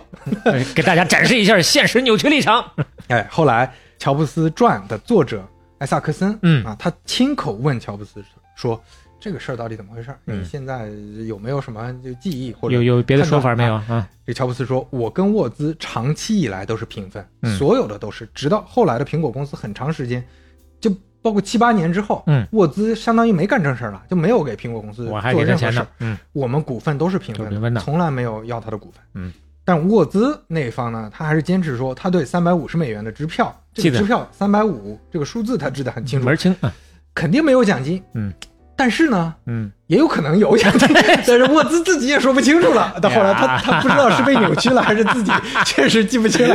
哎，是不是那个奖金支票是另外的呢？哎，他接受采访也也不太说说得清了。沃兹尼亚克是个好人呐，是个好人，对嗯，然后还有这个媒体就去采访不是那样，也去找这个，嗯就不是那样说，哎，当时反正奖金这个事儿是板上钉钉，肯定是给的有嗯啊。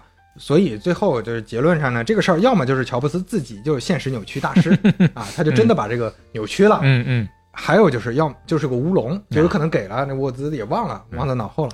就是如果单听这个事儿呢，大抵就是这样。但如果你呃了解了乔布斯的一生，可能会有不同的看法。啊，这是肖磊说的，对，这是我的我个人的观点。对，媒体基本上是肖磊这个观点，嗯但是那个乔布斯传，包括一些呃乔布斯和沃兹身边的人，会会更审慎一些，对会会更审慎一些因为这个事情确实是没有明确对没有没有定论啊，嗯是一个悬案。那乔布斯早期的商业认知啊，他其实就是在雅达利学的，所以嗯雅达利这段经历对他来说帮助也很大。就是呃布什内尔那套逻辑，重视产品，嗯重视简洁性。嗯就布什内尔做的游戏，确实比其他游戏就是好玩一些。嗯但是很可惜，后来他没在雅达利待下去嘛。嗯，而且布什内尔还有一套东西，就是画大饼，哎，做营销这个初步的技能，乔布斯也学会了。啊布什内尔算是乔布斯的第一个导师，后来乔布斯还是经常提这个事儿的。嗯，印度死了的那个不算。时间来到一九七五年嗯，佳酿计算机俱乐部的第一次聚会，沃兹在现场看到了第一台个人电脑，嗯阿泰尔也叫牛郎星八八零零。嗯沃兹脑海里就直接想象出来了，就是这个旁边不如再来个键盘，不如再来个显示器，嚯哇，这个很很完完整了。哎，嗯回家之后，沃兹就开始搞。八零八零太贵了，他买不起啊。前面咱们也提到了，你要是零售价三百六十美元呢，嗯，根本买不起。虽然已经很便宜了。对，对于这个他这个学生他连上大学都上不起，是这个拿不出来的。嗯最后他找到了一家公司生产非常平价的芯片，MOS M O S 的一个牌子，嗯才卖二十美元，性能确实差一点，但啊没差太多，就是一个平替。自己插，哎，他自己就买了之后，开始白天上班，晚饭回家吃，然后再去公司，就再去惠普，嗯继续搞他的电脑，焊接主板啊什么都是自己弄。哦，晚饭回家吃就为了省钱，哎就是省钱啊，省饭钱哎啊，，编写代码也是自己弄。嗯，几个月之后，他终于接上键盘和显示器了。哇当他在键盘上敲字符的时候，屏幕上瞬间就出了那个字符。哟，这是楼下买了震楼机，他自己都吓到了。实时反馈。哎，，呃，各位可能没什么感觉，因为咱们前面也说了，那个嗯。PDP 系列也出现过这个反馈，但是当时 PDP 那个系列那是雷达一样的显示器，嗯。它那个反馈你的输入还是要噼里啪啦噼里啪啦输一堆，啊，然后它才反馈出来，或者说你用一个什么那种遥控器，嗯。才能输入。它这个可是接了一个正儿八经的这个键盘。全键盘，嗯，你敲字儿噼里啪啦就跟立马就打字机一样，显示器上就输出这一行了。哦，这种感觉大家不知道啊。所以他当时就觉得，哦、自己就就觉得太重要，我就是神呐，我要搞，我要搞。不过呢，虽然听起来很酷，嗯但是小磊看到这个机器的时候，机器的时候，可能也想象不到，就它真的就过于粗糙了。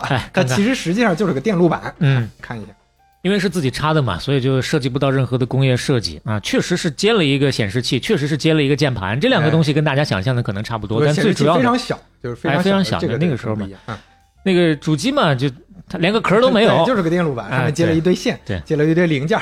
乔布斯当时那立马就过来看了，看了之后也是楼下就买了两台震楼机啊，立马就考虑。嗯他当时你看乔布斯看东西也是很看产品很准，立马就反应说，哎，你这个东西能不能接存储器？你如果不能接存储器，这个东西的应用场景就很小了，嗯因为你很多东西不能存啊。嗯哎，是不是可以换零件？我们把性能提高一下。你这个呃芯片儿现在比较比较差，嗯然后两边就开始聊起来了。那个那个沃兹说：“哎呀，我这就嗯这三百六十美元，那个英特尔我也买不起啊，什么什么？”乔布斯，哎，等会儿我打电话，呃 立马英特尔打电话 挂了电话，啊，英特尔给我们寄免费的。他就有这个能力哎。那这回是怎么说服英特尔的呢？哎，就就是我是一个很牛逼的公司的，嗯你给我寄一个你们芯片样品，我们未来有大大的合作机会。啊，这骗来的，骗了一个样品过来。啊当然，你要是说骗，也不能说骗，嗯因为最后确实做电脑公司了。是是是，嗯，合理的合理限度之内的商业技巧。所以你看，这两个人真是天作之合，嗯一个能搞出来，乔布斯立马就能在你这个基础上加好几个零，啊 嗯让你变得更厉害。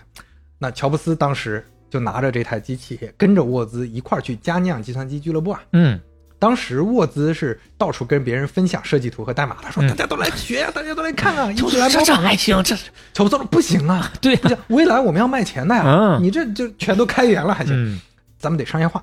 咱们现在已经有了一个比蓝盒子更像样的产品了，嗯接下来咱们就应该跟休利特和帕卡德一样，哎呦，咱们要去创业，嗯搞一家自己的公司。找车库了嘎。哎，沃兹听了之后觉得哇，好兴奋呐！啊这个楼下买了三台 震楼机，就他自己确实对赚钱兴趣不大，但是能想到、哦。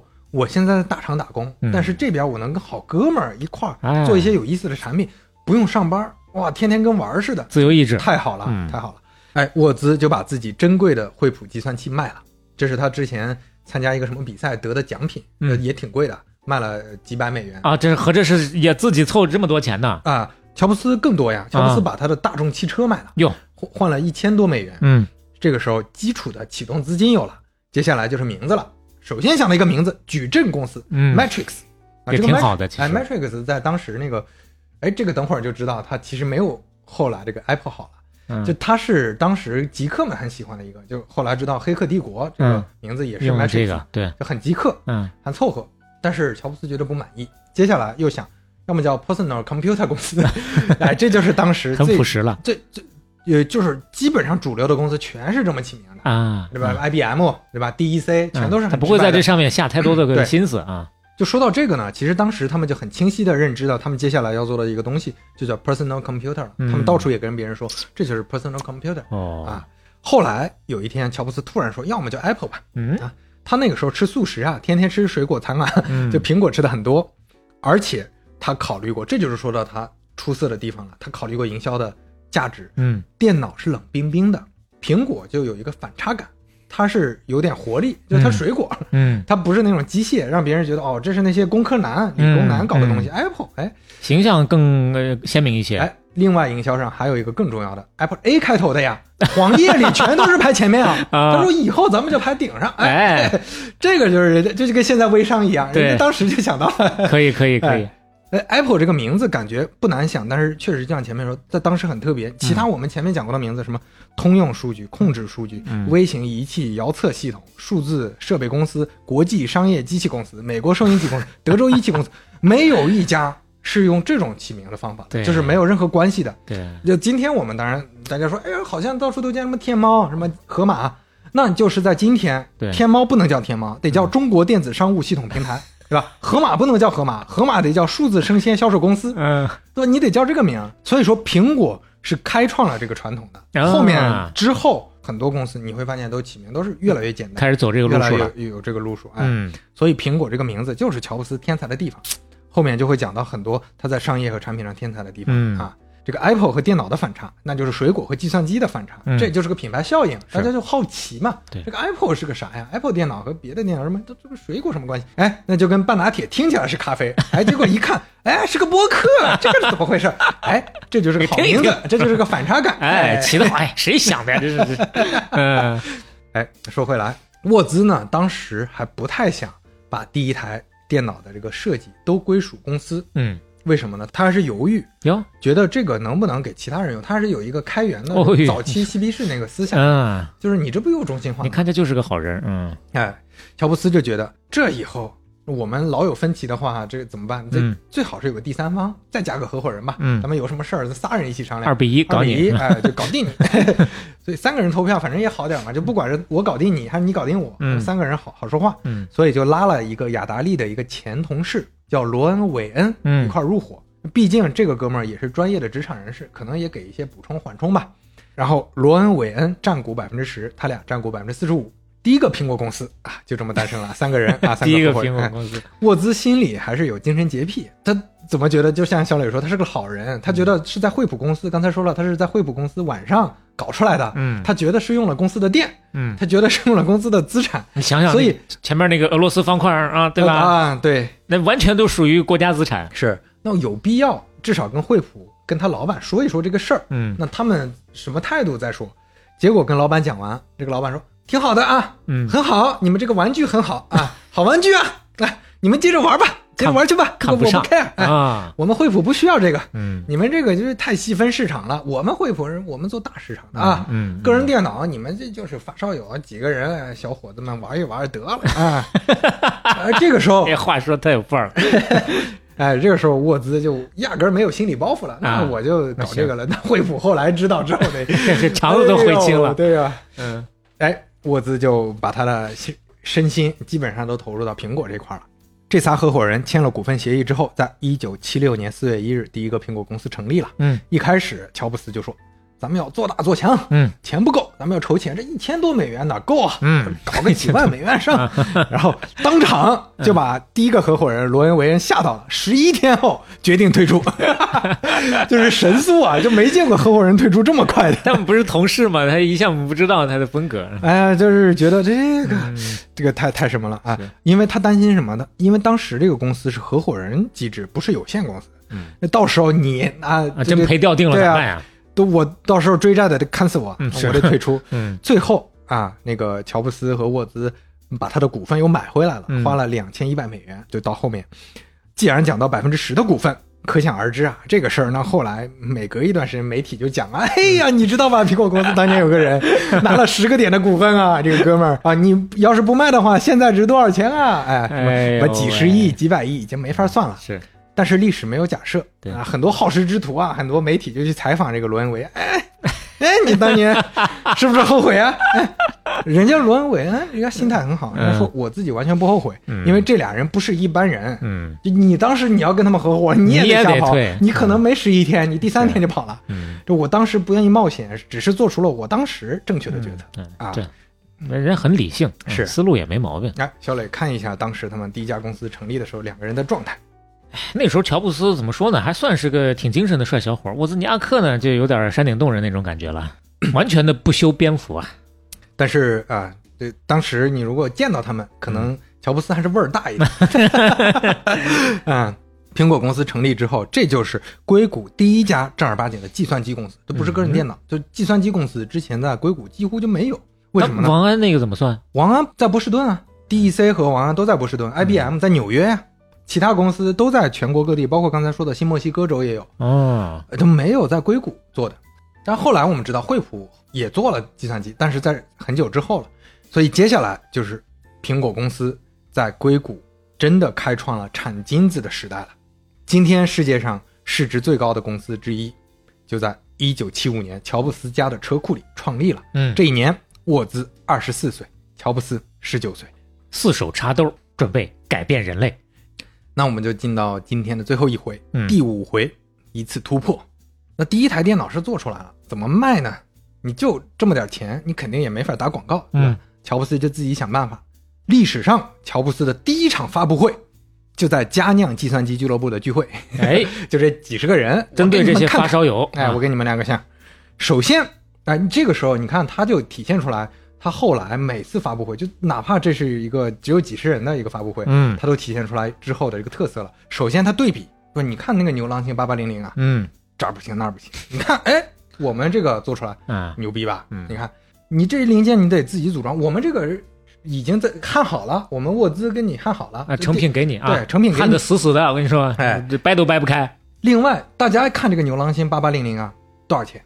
你再看我们，我们能比它便宜，还便宜，还便宜一点哦，啊、我们能集成度高，哎，但是啊，这次发布会非常失败嗯啊。虽然讲的很好，因为什么呢？因为正常发布会是给用户的，但是它面向的这些用户啊是发烧友，哎，这些发烧友啊，既不在乎成本问题，也不在乎组装问题。嗯前面也说了，人家就性能啊，玩的就是这个组装啊，啊自己就是折腾这个组装啊啊，对，也也在意性能，嗯，就是你们用的这个芯片儿怎么不是英特尔的呢？嗯啊，你们怎么还用这个这么老式的芯片？这些人就不是他们未来的目标用户。嗯那乔布斯就想，那怎么办？我得找真正有终端目标用户的人啊。去哪儿找？他就找了一个卖电脑的嗯啊，这这个当然就直接面向终端直接哎，这个老板的店叫什么呢？叫字节啊，确实就是那个字节啊，Bat Shop 啊就叫 Bat Shop。老板说，我要的是更完整的整合方案，嗯就拿来就能用。嗯，乔布斯一看，这不就是 Sesame for into Need I 吗？是啊，这是我们的强项啊！嗯，老板立马就说：“我订购五十台。可以啊，”哎，对啊，这五十台啊，上来就五十台啊因为电脑那个时候还确实贵啊，你嗯四百美元不是小数啊。对，每台多少钱？他甚至因为就乔布斯吹牛逼嘛，就是说我我这个整合度高，所以他给他的价格比牛郎星还高五百美元。嗯哎，所以这就是两万五的大订单啊！嗯乔布斯给沃兹打电话说这个事儿，沃兹回忆说呀，嗯，当时他的感觉就是完全被震撼住了，永远忘不了那一刻呀。嗯他那是不会歇后语啊，会了他就得说震楼机了。楼下他 他楼下四台了就这是是真楼机了，哎，楼下都摆满了都，哎这这小户型都放不下。这五十台的零件，嗯首先就不好搞，确实，哎你你得把这零件搞出来。你乔布斯怎么办呢？他到处找人，嗯，找这个雅达利的老同事，借钱，哎，给零件，啊直接要零件啊，哎，他们那儿有可以给一些零件，或者哎 呦喂，这钱呢怎么办？找银行贷款。啊。那银行怎么给你贷款？两个人一来就嗯。干邋里邋遢，两个街溜子，嗯。两个嬉皮士，还做什么电脑，什么玩意儿？嗯。不给贷款。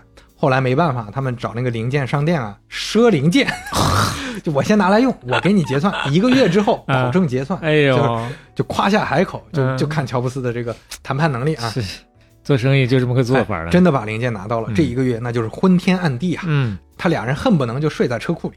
乔布斯不是有个妹妹嘛，嗯也来帮忙。嗯他们的朋友、朋友的朋友、朋友的女朋友，能来的都来，嗯就在那帮忙，就做基础的焊接和连接。嗯做完之后，沃兹就到最后一步调试检查，这儿有问题，你再重新焊焊；嗯那儿有问题，再折腾一下。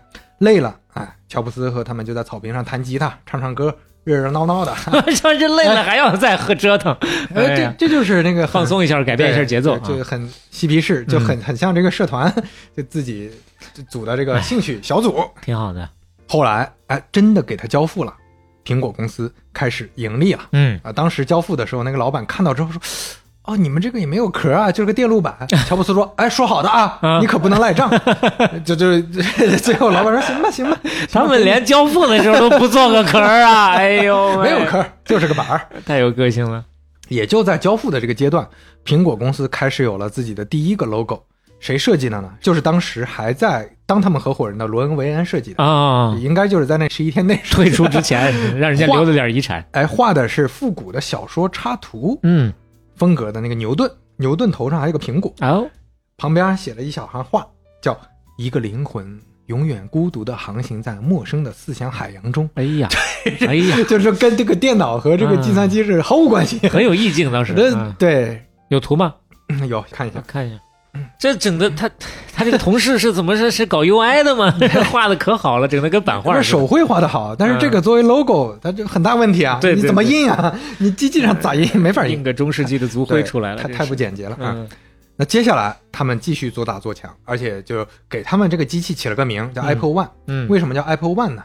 因为他们接下来要做 Two 了，哎，所以他们就现在开始预热，相当于乔布斯这个时候还坚持涨价，就沃兹虽然不太开心，但是他觉得我我们现在要要什么现金流啊，嗯我们要接接下来做大做强，嗯必须涨价，涨到多少呢？六六六哎呦，点六六美元啊！这个在我们看来很吉利啊，在 海外可不吉利啊，这是圣经里面。恶魔的数字啊，哎呦六是恶魔的数字。哦后来他们就改了，就才知道啊，这圣经读的也不多啊，这 这可能这个什么了啊，冒犯了啊。后来就改了，嗯，当时乔布斯已经开始学着，就前面说的，跟那个布什内尔一样，就是扯虎皮啊，嗯。接受杂志采访，用的 title 是苹果市场总监，嗯，还写了一个明明可以叫 CEO 的，还要叫市不不不，场总监市场总监会让人觉得这个公司已经有复杂的组织结构了。啊，这个意思。啊，我有团队了，我是负责市场对外 宣传的那个人。你说 CEO，别人就说啊，你们就是两个人吧你一个十九岁的 CEO 啊，行不行啊？这个意思。哎，然后同时还写了一行什么前雅达利私人顾问啊，也私人非常唬人。顾问。顺便说一句啊，嗯。这个 Apple One 当前各位如果想买的话，是可以买得到的，嗯，价格是四十四万美元。哎呀，也不贵嘛。对在去年的拍卖会上，嗯那一卖出去一台，这也没有那么贵啊，大家就是卖半套房子差不多。小买怡情，啊、这个 Apple One 还附带了一封乔布斯的亲笔信，嗯当时的，嗯，就为什么我们前面要反复强调佳酿计算机俱乐部呢？嗯因为这里面这些发烧友啊，接下来呢就不只是发烧友了。嗯你看沃兹自己搞公司了，是那其他人不会搞吗？嗯，都开始搞了。最重要的一家公司就是俱乐部的创始人、精神领袖李菲尔森施泰因小李李，他接了一个公司的活，后来深度参与到这个公司的业务就中了。这家公司叫跟前面这个咱们说那些公司的起名逻辑一样，嗯叫 Processor Technology 嗯处理器技术公司。嗯 他们在小李的帮助下推出了 SOL 二十。SOL 是什么呢？是所罗门的简称。嗯，这个所罗门呢，就是大众电子学杂志的老板。就他们就是讨好一下这个老板啊！啊就你看以你名字命名的这个型号，哎，你还不给我们宣传一下啊啊，这样啊？啊，当当然，这其实也有另一层意思，就是所罗门本身也是圣经里面有大智慧的以色列国王嘛，就代表的是智慧，嗯也有这一层意思，说出来也不寒碜小李这个和苹果的 Apple One 在佳酿计算机俱乐部的第一届个人电脑节上做了相遇了展示啊，相遇了。嗯小李当时他做他是精神导师啊，嗯沃兹就在旁边听他说啥，他说太挫了，就这不行啊，这玩意儿什么玩意儿啊？啊，这跟我们这个所罗门没法比这没法比。嗯小李看一下所罗门，确实比他这个优雅太多了。啊，这个长得有点像上一期王安做的那个集成性的那个电脑，就它最大的不同，它是一体机，它这里面镶嵌了那个键盘，嗯而且它外观旁两边是棕色的，然后上面是蓝色的，其实做的这个很好设计的，很很好空间设计。哎，跟他那个比，确实是完全是一个天上那是一个地下。电路板，呃，对。仅仅看外表的话，确实是这样的。然后同时期啊，就在佳酿计算机俱乐部的影响下，硅谷快速出现了大量的公司，什么嗯克罗门公司、嗯。北极星公司、矢量图形公司、葛多布特公司、啊应用计算机技术公司啊，就前面说的很多，就都是用他们创始人名字命名的嘛，嗯。都是做个人电脑公司。还有一家名字很有特色，叫 Kentucky Fried Computer，它跟 Kentucky Fried Chicken 是非常像啊，就是肯德基呀、他把那个 chicken 换成了 computer 呀、哦，就是直接致敬了，就抄了肯德基的这个名啊，了。就直接叫 KFC 后来 KFC 就打电话给他们说，你啊们不能叫这个名了，告你们啊他们，就他们就不用这个名了。哎，就是嬉皮士 瞎瞎取名。啊，就像那个前面那个 MITS 一样。对，它的中文翻译也挺有意嗯思，一般翻译成肯德基，那个鸡是换成机器的鸡，肯德基。哎，这个时候呢，沃兹和乔布斯就感觉很有压力，嗯得赶紧搞第二代了嘛。嗯而且乔布斯其实从跟前面字节那个老板去交流的时候，他就意识到了，嗯那个老板对这个不满意，就不满意在我怎么给用户卖。外观，对，包括他也看到所罗门了。嗯那这个时候，第二代必须有特别漂亮的外观。嗯你可以没有显示器，但是外壳和键盘是必须有的。嗯就，这个也是继承了前面就是所所罗门这些做的这个方式吧。看这问题咋解决吧。当时乔布斯就有一段话：目标用户不是少数自己组装电脑、知道怎么买变压器和键盘的人。哦，这儿要提一句啊，就你光有电路板还不行，你还得买变压器呢，自己买要稳压，要有稳压器，啊不然那个家用的那个电压是不能用的。嗯就都得自己找适配的，嗯而且可能甚至要电焊啥的。他觉得未来的目标用户就是拿到手就可以直接插电用的这些人，嗯后者是前者数量的一千倍啊。他这个看的还是很准的。是。那研发过程当中就发现，那显然啊，就前面不是说他不想做外壳，嗯，没有钱啊。你做外壳不得花钱吗？嗯你不光说材料成本，你设计都得花钱。是啊，那怎么办呢？卖股权呗。这个时候他就找到雅达利之前的前老板，就那个对他还挺好的奥尔康。嗯奥尔康说：“我给你安排公司总裁见面。”嗯，那那个时候总裁不是不是那样了，已经走了。总裁当场就被乔布斯熏得难受啊。呃，这乔布斯当时见了他之后，就见投资人啊，把嗯脚直接放到桌子上，就开始熏他，当场这个就黄了，这不谈什么谈啊？这哎呦，哎，后来又一家公司开始联系他们了，嗯，是康茂达。哎呦，哎，这个任天堂往事里有提到过啊，对，这家公司当年做个人电脑做的很大，哦，也出过游戏机。他们那个时候并没有做个人电脑，他们就先来找呃乔布斯他们合作。他们看到了那个 Apple Two 的样机，嗯说：“哎，你们这个挺不错的，咱们能不能合作？”乔布斯说：“你买我们，买我们，有，哎，几十万，我们只要几十万、嗯啊，啊，那时候几千万，估计几十万已经很哎多了啊，几十，我几十万就是就沃兹当时在那 敢要这么多吗？踩他脚，几十万。呃，当然这个是我演绎了，但是乔沃兹当时也是震撼住了，就跟乔布斯说：“你这行不狮子大开口，哎，结果对方说几十万太贵了、嗯。啊，我们还是自己研发比较方便嘛，哎。比较划算嘛。是，半年之后，康茂达 PET 发布了，嗯这是当年非常重要的一台机器，嗯也是后来跟那个 Apple Two 竞争的一台机器。但当然，康茂达这个后来再看到那个苹果公司的发展，这是什么心理，这也不好说了啊。是是是都没有后悔药。这个时候还发生了一件事儿，就记得前面咱们说沃兹的父亲是个工程师嘛，嗯而且很讨厌商人，嗯那可想而知，他对乔布斯肯定看不上啊。嗯当时乔布斯去沃兹家里做客，嗯，沃兹老爸就说：“哎，人康茂达找你们合作，你凭啥做决定？产品是我儿子做的呀，跟你有啥关系啊？哎，这公司我怎么感觉都是你说了算？你有什么贡献？凭啥你们股权对半分啊？嗯，现在 Apple One、Apple Two 跟你有半毛钱关系？”乔布斯当场就给他哭了，当场就气哭了，就是也不是气哭，就委屈哭了呀。嗯就是嗯乔布斯下来之后，这乔布斯还跟沃兹说，就太委屈了，就跟沃兹说：“哎呀，要不我们别合伙了，就你看，嗯算了吧算了算了算了，就股权，我现在的东西资产都给你，嗯，咱们不干了，行不行？”我我退出了。哎，沃兹当然不同意啊，沃兹。一方面他是有感情的，他嗯跟乔布斯；嗯另一方面他心里清楚啊，他爹看不出来，他是看得出来的。前面那些事儿啊，就他自己做了个机器放在那儿，那顶多也就是在那个俱乐部里流行一下了。嗯这做公司啥的，他是真不如乔布斯。所以接下来啊，他们两个反而合作就粘性就更强了，嗯他们就更加信任。这个时候，乔布斯就不得不说，他开始发挥他的特长了。他要让这个外壳变得好看，花巨资一千五百美元，这在当时是非常大的一笔钱。找找设计，哎，找设搞设计，哦找了佳酿计算机俱乐部的一个专业的哥们儿，嗯，搞了一个塑料外壳哇，啊，又找了一个雅达利的前同事。他当时就追细节追到什么程度？他找他设计一个全新的电源。为什么要设计这个电源呢？因为之前的存储电能的时间会比较多，所以散热量大。他找了这个哥们儿设计了一个全新的电源，做了一个叫开关电源的东西。嗯就这个东西我们都不熟嘛，但是电源行业的朋友一听，可能就一个激灵。哟就现在我们用的电源全部都叫开关电源，哎呦，之前的电源叫线性电源。嗯 Apple Two 就是个人电脑里面第一款用开关电源的机器。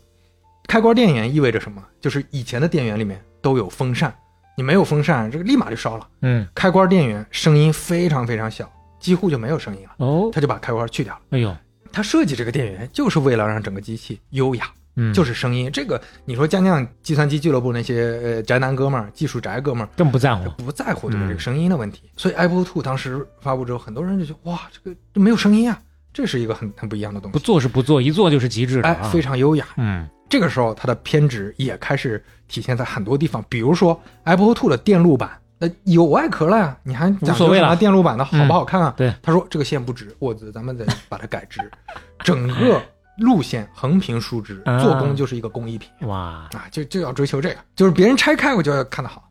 这次你不光设计花钱，就前面也说了，你你要批量生产啊，你得有材料和加工费用啊，这就不是说车库里喊朋友啊，喊朋友的女朋友，嗯，就这些就能随便搞搞，你得量产。他算了算，量产要多少钱？二十万美元，哎，二十万美元，没有这个那钱呀你。只能直接找大老板了。嗯那乔布斯找谁呢？当然是找那个跟他认识而且比较熟的诺兰布什内尔。还得找他。哎，说布什内尔老板，哎，给我们五万美元，嗯五万美元，五万美元，你就能得到我们公司百分之三十三的股权。哎呀，哇！当然，现在肯定很多人抢着买。当时布什内尔说：“嗯你别闹啊，五万美元，你这是公司啥玩意儿没有？就个壳子，你五万美元。抢钱的你，哎，我没兴趣，嗯我没兴趣。其实他还挺看好哎他们的啊。对他看好这个人，但是不看好他们公司。多年以后啊，嗯布什内尔回忆这段说：“哎呦，现在想想，当时这个决策有点意思。”他就说有点意思，这这怎么个意思？大家自己琢磨去吧，就是有点意思。哎，布什内尔没投，但是布什内尔确实对乔布斯也很好。嗯他推荐乔布斯认识了一位专业做投资的，嗯就布什内尔不是做投资的嘛，所以这个钱不舍得。但是这位硅谷大佬他就舍得了。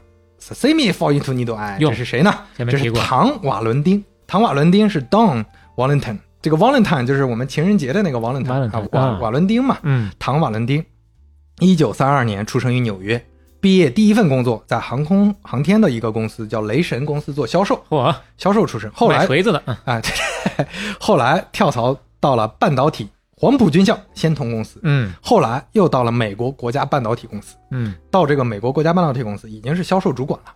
在四十岁那年，他决定，呃，算是半退休状态了，嗯不再干销售了，自由了，开始搞风险投资基金。嗯他这个风险投资基金呢，就叫 Sequoia Capital 啊，Sequoia 是什么呢？就是加州最常见的一种树木红杉，Sequoia Capital 就是红杉资本嘛。瓦伦丁在七四年嗯把第一批红杉资本的基金终于搞到位了。嗯那个时候其实不容易的，不像现在一个著名的基金想搞，所以是很多资金之前也讲过，这个形式可能也还不太为市场所接受哎不。是很成熟。嗯，然后他们这个第一批基金，红杉资本历史上投的第一个项目就是雅达利哎，啊，这也是非常成功的一嗯个投资了。后来退出赚了很多钱。布什内尔推荐之后，瓦伦丁啊立刻就开车去了乔布斯的车库，嚯，回来就给布什内尔打电话，嗯 跟那个欧洲老板打的差不多。嗯，你怎么回事人？家给我推荐的这什么人呐？我说他都不算是个人吧，是个怪胎啊！这哥们儿长得跟胡志明似的呀。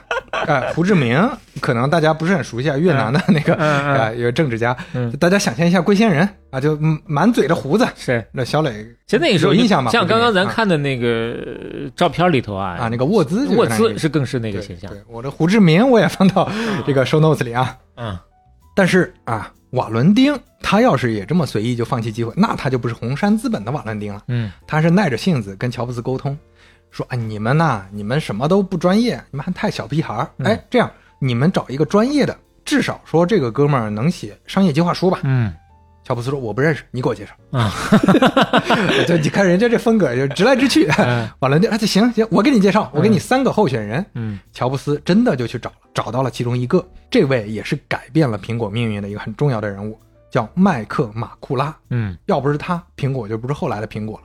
马库拉呢，年纪也不大，三十三岁，但是嗯当然比乔布斯啊，比沃兹都大多了，嗯跟基本上大他们一轮儿。这个时候他退休了，啊为什么三十三岁就退休呢？就跟今天互联网的九零后退休一样。啊，你别看他年纪小啊，他之前就待过两家公司就够了，一家仙童，一家英特尔。啊，他拿了英特尔的不少股票呢，嗯英特尔上市立马就辞职了，就不用上班。嗯人家有一套湖边别墅，还有一个山景豪宅，嘿，然后开着跑车，第一次去乔布斯的车库，开的就是敞篷跑车。嗯别看那这现在是一一副暴发户的感觉啊。那但是马库拉是真懂行，嗯，他一进车库，首先虽然闻到了什么东西，闻到了体体味，但但是他的首先看到的已经到了桌子上的 Apple Two 了。嗯他根本没关注这俩人多邋遢，什么长长胡子、长头发，嗯他就开始研究这个机器。而且乔布斯也非常喜欢马库拉，他觉得马库拉懂行。哎，沃兹呢也特别喜欢，沃兹甚至说啊哇，这个马库拉就是世界上最好的人啊！嗯，找到知音了。哎，他们就互相特别喜欢，哎，所以马库拉就说，哎，我帮你们一块儿写，写成了，咱们一块儿干，嗯就跟他们一块儿通宵的写啊，写商业计划书。那这个别野也不去了，跑车也不开了。嗯马库拉说，两年只需要给我两年，给你搞到多少不需要规模？哎，不需要十年二十年，我们就进财富五百强。哎呀，哎，当然马库拉想多了啊，不是两年，是五年啊。呃，接下来马库拉就成为了三大股东之一，所以咱们为什么说这是前面是第一家苹果公司，这是第二家苹果公司，把第一家的股权买过来了，啊，又成立了一家。他们仨分别有平行呃平等的百分之二十六的股权。嗯这为什么不是三十三呢？因为他们平分之后剩下的专门提供给新来的啊，就作为一个股票池，哦就是激励新来的人嘛。嗯同时，他们给马库拉提了个要求：我们现在确实没有钱，红杉资本虽然投，但是你得给我们点启动资金嘛，你借给我们钱，借给我们二十五万的信用贷，嗯啊，借给公司。然后他们仨签协议的时候，乔布斯回忆说：“他说，哎呀，马库拉这个哥们儿胆子真大呀，嗯，我就看着他的眼睛想，这哥们儿应该就跟他这二十五万告别了。呃，呃，他都不如人家有信心。嗯哎，说句题外话，嗯马库拉加入之后，就不光带来很多专业方面的东西，他还拉了一个大佬入场呢。除了刚才说的瓦伦丁，嗯还有一个大佬就是亚瑟洛克嗯啊。有印象的朋友应该记得，啊，这就是仙童和英特尔的缔造者、风险投资之父啊。哦哦，这个洛克他也入股了，哦哦，把这个拉进来了。哎，洛克也入股了，那他代表那是马库拉带进来的，还跟红杉没多大关系。哎，对，这哦马库拉，那马库拉是仙童的呀，所以他跟呃他是仙童英特尔的，哦。他跟亚斯洛克这个董事长肯定很熟啊。嗯。虽然说啊，这个亚斯洛克也吐槽说，乔布斯这个人啊，就跟刚从印度回来一样，就好像他刚回来，嗯，神神叨叨的，而且味道也像是刚回来的。哎呀，哎，这期节目就算啥也记不住，你也记住乔布斯是一个有味道的男人。哎一九七七年，全新的苹果公司登场了，嗯哎，这个公司更成熟了一些。两年以后了，但这个时候，他们面临的局面是没什么前途的局面。为什么？佳酿计算机俱乐部的发烧友的产品越来越多，而且越来越专业。啊，那之前这个俱乐部就做过一个统计，统计了接近两百个电脑用户，其中只有六个人买的是苹果电脑。就在发烧友眼里，苹果公司你别说头部了，嗯腰部都没有一样腰部都不在，就脚底板公司。嗯 马库拉对苹果的重要价值开始出现了。嗯，他说，首先开始传递我们要有价值观。你看，刚刚仨人就开始说，咱们公司 必须要有哎，必须要有哲学。嗯有这三点。第一点，共鸣，我们要结合用户的感受，嗯要比所有公司都更理解用户需求。这乔布斯，当然我熟啊，这我直觉呀、嗯这是禅宗啊。认同。哎，第二点，专注，我们要屏蔽所有不重要的事儿。嗯哎，这个也给乔布斯影响很大。嗯第三点，这影响更大了，叫灌输。呀，就我们要用创新的专业的方式，嗯就你不光创新，你还要专业展示产品，给顾客灌输优质的形象。嗯就不光你产品是优质的，你所有市面上接触到的你的营销的内容也必须是超级优质的。哎呀，哎，这三点后面的苹果公司严格贯彻。贯彻啊。哎，我们看苹果从官网到包装是到旗舰店，是全都是有非常强的苹果特色的，嗯就舍得花钱，舍得做优质的这个设计。那乔布斯为了 Apple Two 继续做准备，就首先要解决的就是 logo 问题嘛，就原来这个怎么印啊，没法印，嗯就改成咬了一口的苹果。嗯啊，之前讲图灵我们讲过，不是呃为了纪念图灵，是是因为不咬一口啊，它就太像樱桃了。嗯另外呢，第一呃这一代的苹果 logo 它是用了六个水平的色条，我们见早期的这个电脑是啊苹果电脑能看到啊，嗯六个水平色条，简单也好看。他在广告宣传上写了一句话，是达芬奇说的一句话：“Simplicity is the ultimate sophistication。”至凡归于至简，嗯或者也可以翻译成大道至简嗯啊。这这句话也是很符合他们想传递的理念的。你看，这个也符合前面马库拉给他讲的这个公司的价值观。嗯一九七七年非常重要的一个展会，首届西海岸电脑展览会，这也是佳酿计算机俱乐部最盛大的聚会。这这个聚会不是像以前就在车库里啊，或者在酒吧里就几十个人，这可是正式面向公众的。这是佳酿办的还哎是？是佳酿的一个核心成员办的，哦但是它是面向公众的。嗯啊，在旧金山开幕。乔布斯当时知道要做这个事儿，先交了五千美元预定费用。哎呦沃兹说：“这这这花这个钱。”但乔布斯就直接先交定金啊，嗯咱们就得上这种展会，必须须要占位儿。嗯，对，别的电脑厂商用的是什么？是普通的桌子嘛？嗯还有这个牌子就用硬纸板将就一下，嗯画一画，写一写。不行，我们得用黄花梨的 啊，要海黄，海黄，越黄的不行啊。苹果用的是黑色天鹅绒的柜台，哎呀，大块儿，那个时候就用大块的有机玻璃了。哦，有机玻璃上印上一个非常高级的苹果 logo，印在中间，那别人一看就感觉不一样，有品质感哈。嗯，而且桌面上就放三台 Apple Two，旁边放了一堆整齐的空纸箱，显得我们有库存。哎，哎，那纸箱也摆得很好看。当时那个纸箱和他们机器上有一些脏点子啊，嗯，都擦掉。哎，不是，乔布斯很生气啊，哦发火了，就必必须给我呃是擦掉，嗯。但是说必须给我清理干净，这怎么行呢？这显得我们没有品质。哎，嗯，这个当时现场确实非常成功，当场就有三百多个订单，这个是订单就第第一批的订单嘛，嗯，甚至还有个日本商人特别喜欢，就把苹果就卖到了海外了，已经开始，苹果的销量开始陆续上涨。你跟那六个相比，你看这一下就起来了。哎，而且这个上涨可是指数的，不是线性的嗯，啊。这个时候，就小磊可以看一下，对比一下 Apple One，你就发现它的这个设计比刚才的这个所罗门还要好看多。确实就是非常非常的简洁了。对，而且它选的这个米白色确实很好看，嗯就比那个蓝色要要要有高级感一些。嗯之前机器很少用这个颜色的，嗯，都是深色。沃兹呢，为了这个发布会，还开发了一个非常非常重要的，但但我们现在看不是那么起眼的一个苹果电脑的配套设备，嗯叫磁盘驱动器。就前面也反复提到了，存储很重要啊。那这个时候，它就提供了一个更很方便的存储的方法。之前就比如说现在你拿到一个 Apple Two，、嗯你可能就没法用，因为这里面存不了东西，你只能现写代码、现运行。但是那个时候你想要接存储设备，你得自己去搞，它专门做了一个外设哎专门做了，而且一即插即用，它旁边就是一个、一个插头。看一下，它这个本身也很简洁优雅，就一个插头直接插插到苹果电脑上就能用了。这个磁盘驱动器它就是读软盘的啦，嗯，这个是非常非常早了。三点五、五点二五。哎，有了存储，你就可以支持各种各样的复杂软软件了。嗯这个也很重要。我们总结一下 Apple Two 它最重要的几个特色，刚才已经提过几点了，总结一下：第一，好看，外壳刚才说了比较好看，细节也讲究，没有噪声，刚才也说了。嗯另外，它支持彩色显示器哟这里面沃兹特地编程，让它能支持彩色显示器了。嗯啊，之前都是黑白的嘛。第二，简洁方便，到手就能用，磁盘驱动器有了，也即插即用，这个也说了。第三，沃兹内置的操作系统很方便易用，虽然也是个最基础的操作系统，嗯但是不像之前的机器就是个硬件，你这里面你还要再装操作系统，再再能让它能运行操操作数据啥的，这些全部都是牛郎星不具备的呀，嗯而且也全部都是发烧友不在乎的呀。嗯所以这个时候你就能面向终端用户了。就这些特质，Apple Two 已经可以卖给学校、卖给公司、卖给家庭了，而不是卖给佳酿计算机俱乐部的这些人了。嗯就大量的电脑商店开始采购 Apple Two 了。另外还有第四点，就是接下来我们要讲的，就为什么说磁盘驱动器很重要呢？因为它支持软件之后，开始出现了一些第三方的软件了，嗯，这也促成了 Apple Two 的流行。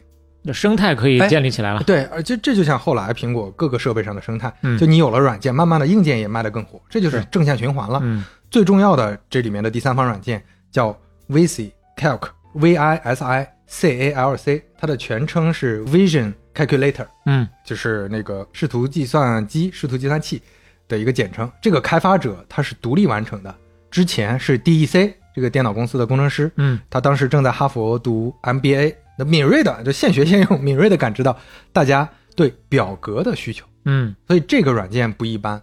这个为什么单独提到这个现在我们都不熟悉的软件呢？因为这就是世界上第一款商业软件、哦啊！之前有商业软件，但是没有成功过。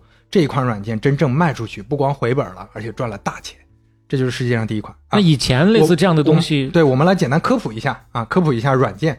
就首先操作系统，这个虽然算软件，但是它不是单独卖的，对吧？嗯就不存在那个单卖销量或者商业成功这个问题。嗯另外呢，IBM 在反垄断审查之后，不是刚解有这个软硬件啊、操作系统这些嘛，啊所以第三方确实有在做的，嗯但是做的呢非常非常小众，基本上卖不出去。比如说有做游戏的，嗯但是当时的电脑系统玩的游戏，什么太空战争这种非常简简单，嗯这种是有的，很少。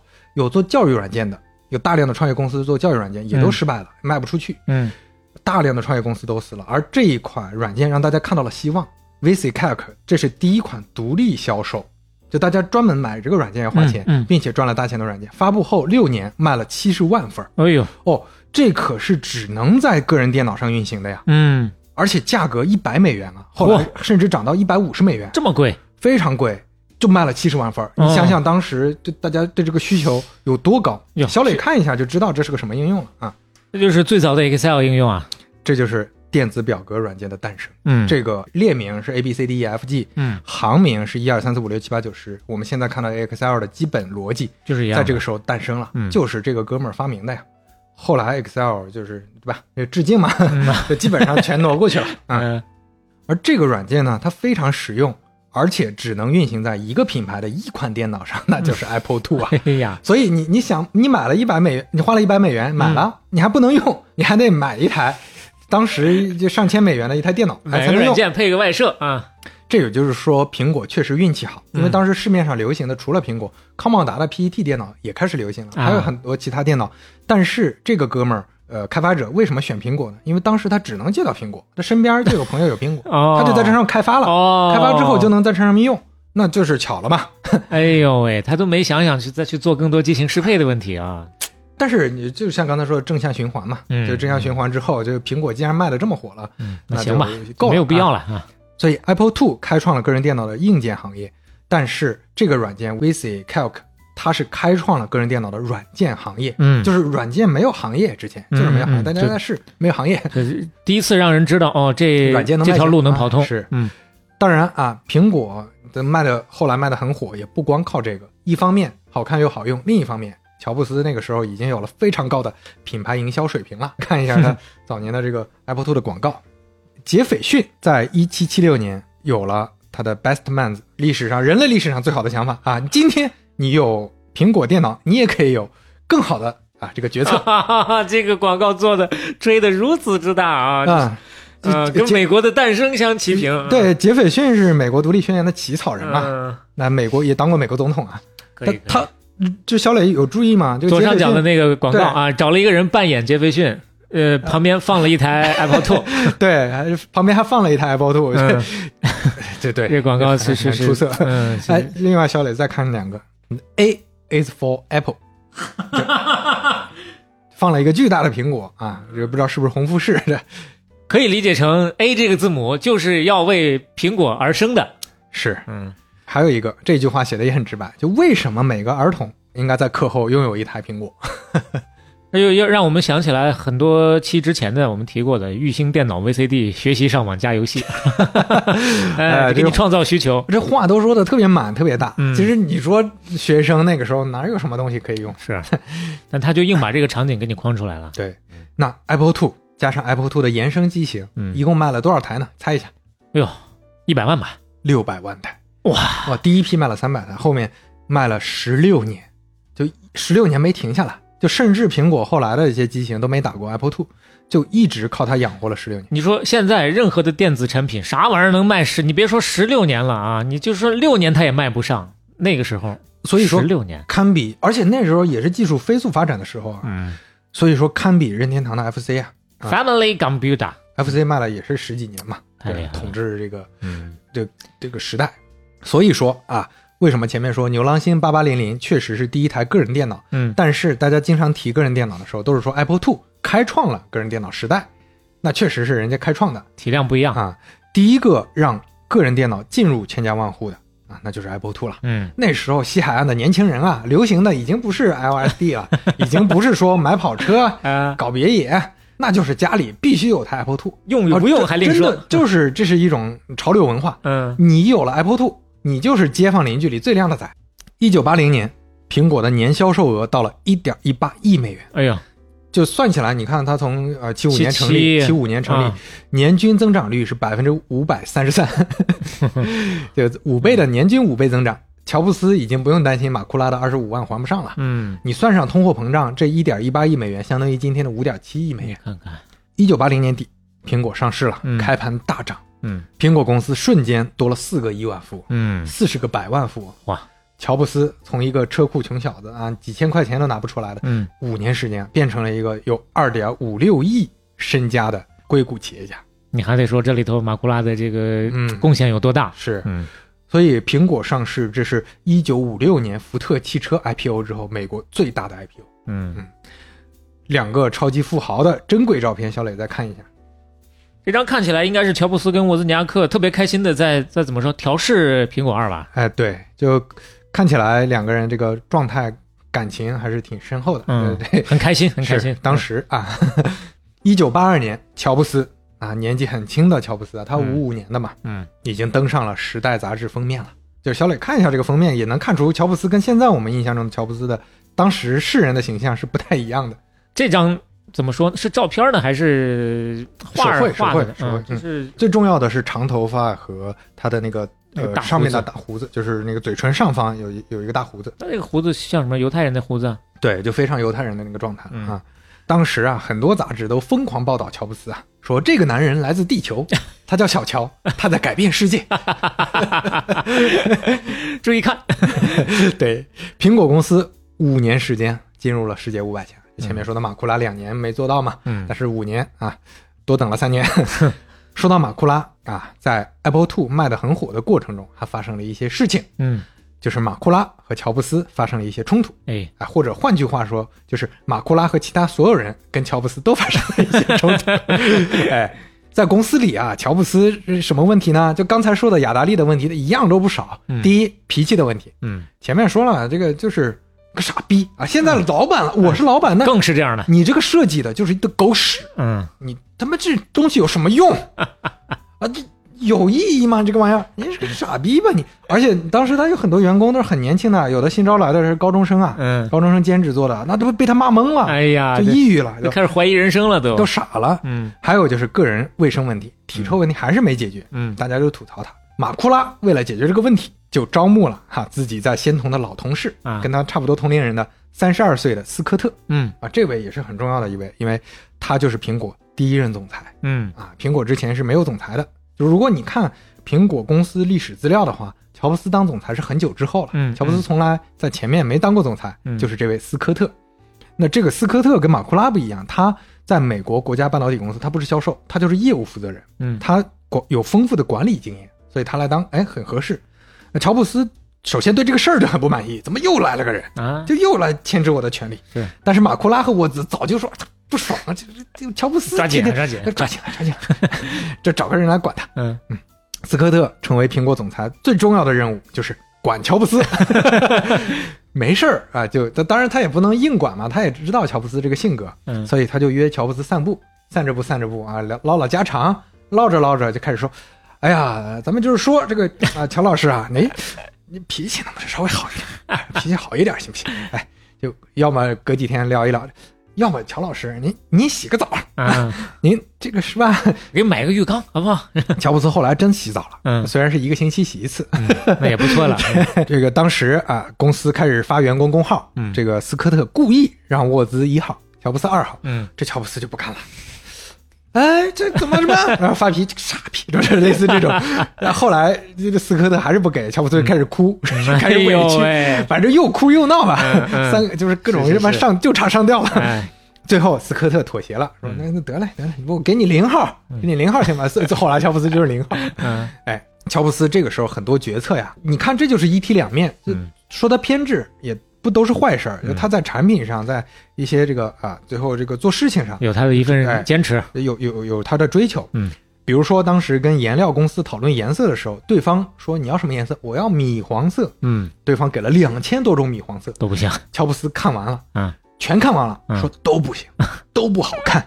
哇，斯科特就懵了，就是你你必须同意一个，我们工期就等你来选个黄色，他们两千多个都是你，挑不出一个来我我怎么看着都一样呢？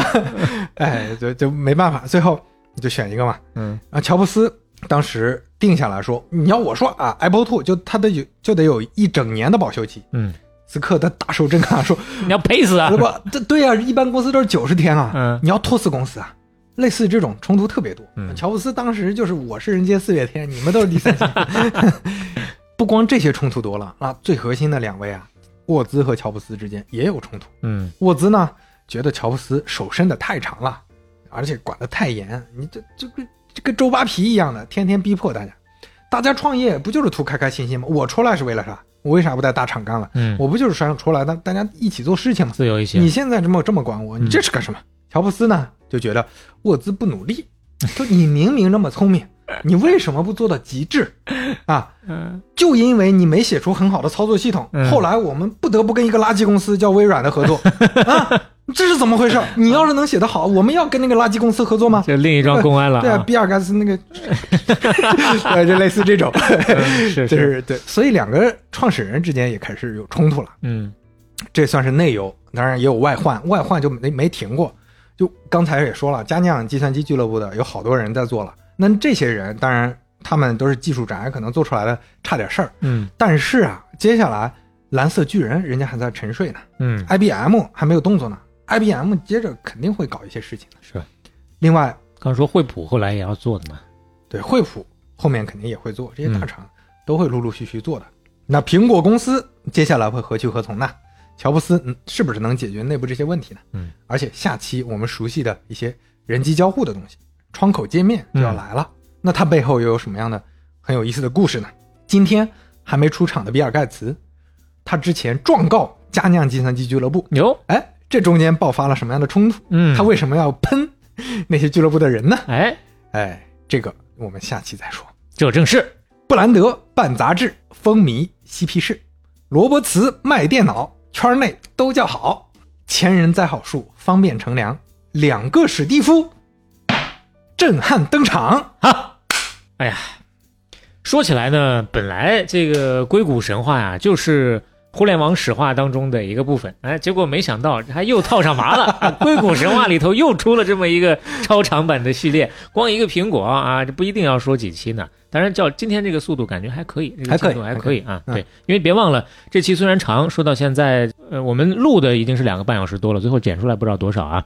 但是别忘了前面各种各样的源流和基础已经是打了很久了，打了一个小时对，所以说后面啊，真正的生根之后，往上发芽生长就快很多了。是，嗯，而且呢，你想，虽然说起来苹果大伙儿都熟，但是今天讲到的所有的这些故事，有多少是你听过的，对不对？你最多看点小品文，其中的一个点、两个点往外挑一挑，真正的系统性的把这个东西捋一遍，我觉得还是非常有意义的。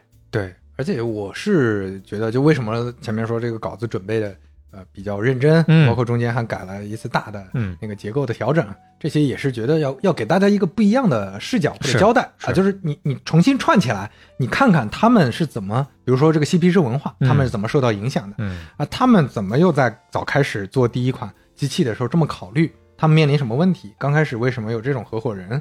这些其实都跟不管是他们的呃家庭出身、他们的性格，还有当时的环境、大环境、行业发展都有很大的关系。这就不只是看结果、看表象了，哎，嗯和里面的脉络啊，尽量的就通过这个刘飞的讲述，能够还原起来，稍微串一串。是，哎，还是那句话，以后再跟别人去吹牛逼的时候啊，你也能说的不一样一些。是，当然，吹完牛逼呢，也别忘了顺手把我们的节目也发给他，呃，让更多的朋友啊，也可以享受一下原版的 半拿铁。哎，如果喜欢半拿铁的话，欢迎在各个平台小宇宙、苹果 Podcast、喜马拉雅、网易云音乐、Spotify 等订阅和收听我们。嗯，今天的片尾曲我们再重申一下，因为是一个不太一样的音乐啊。White Rabbit，嗯，小白兔，小白兔啊，爱丽丝梦游仙境的这个氛围，大家感受一定要闭眼。呃，这就是大家不要去买那种我们提到的药啊，这个不合法。但是大家可以哎，就是冥想一下，体会一下那个状态。哎，光听这个歌就有点 ASMR 的那个意思。跟地球融为一体、哎啊！这个我这个孤独啊，这个这个感觉，大家听完之后，听完之后，杂念玩蛋去吧！哎，好，半拿铁五十四期杀青。我们下期再见。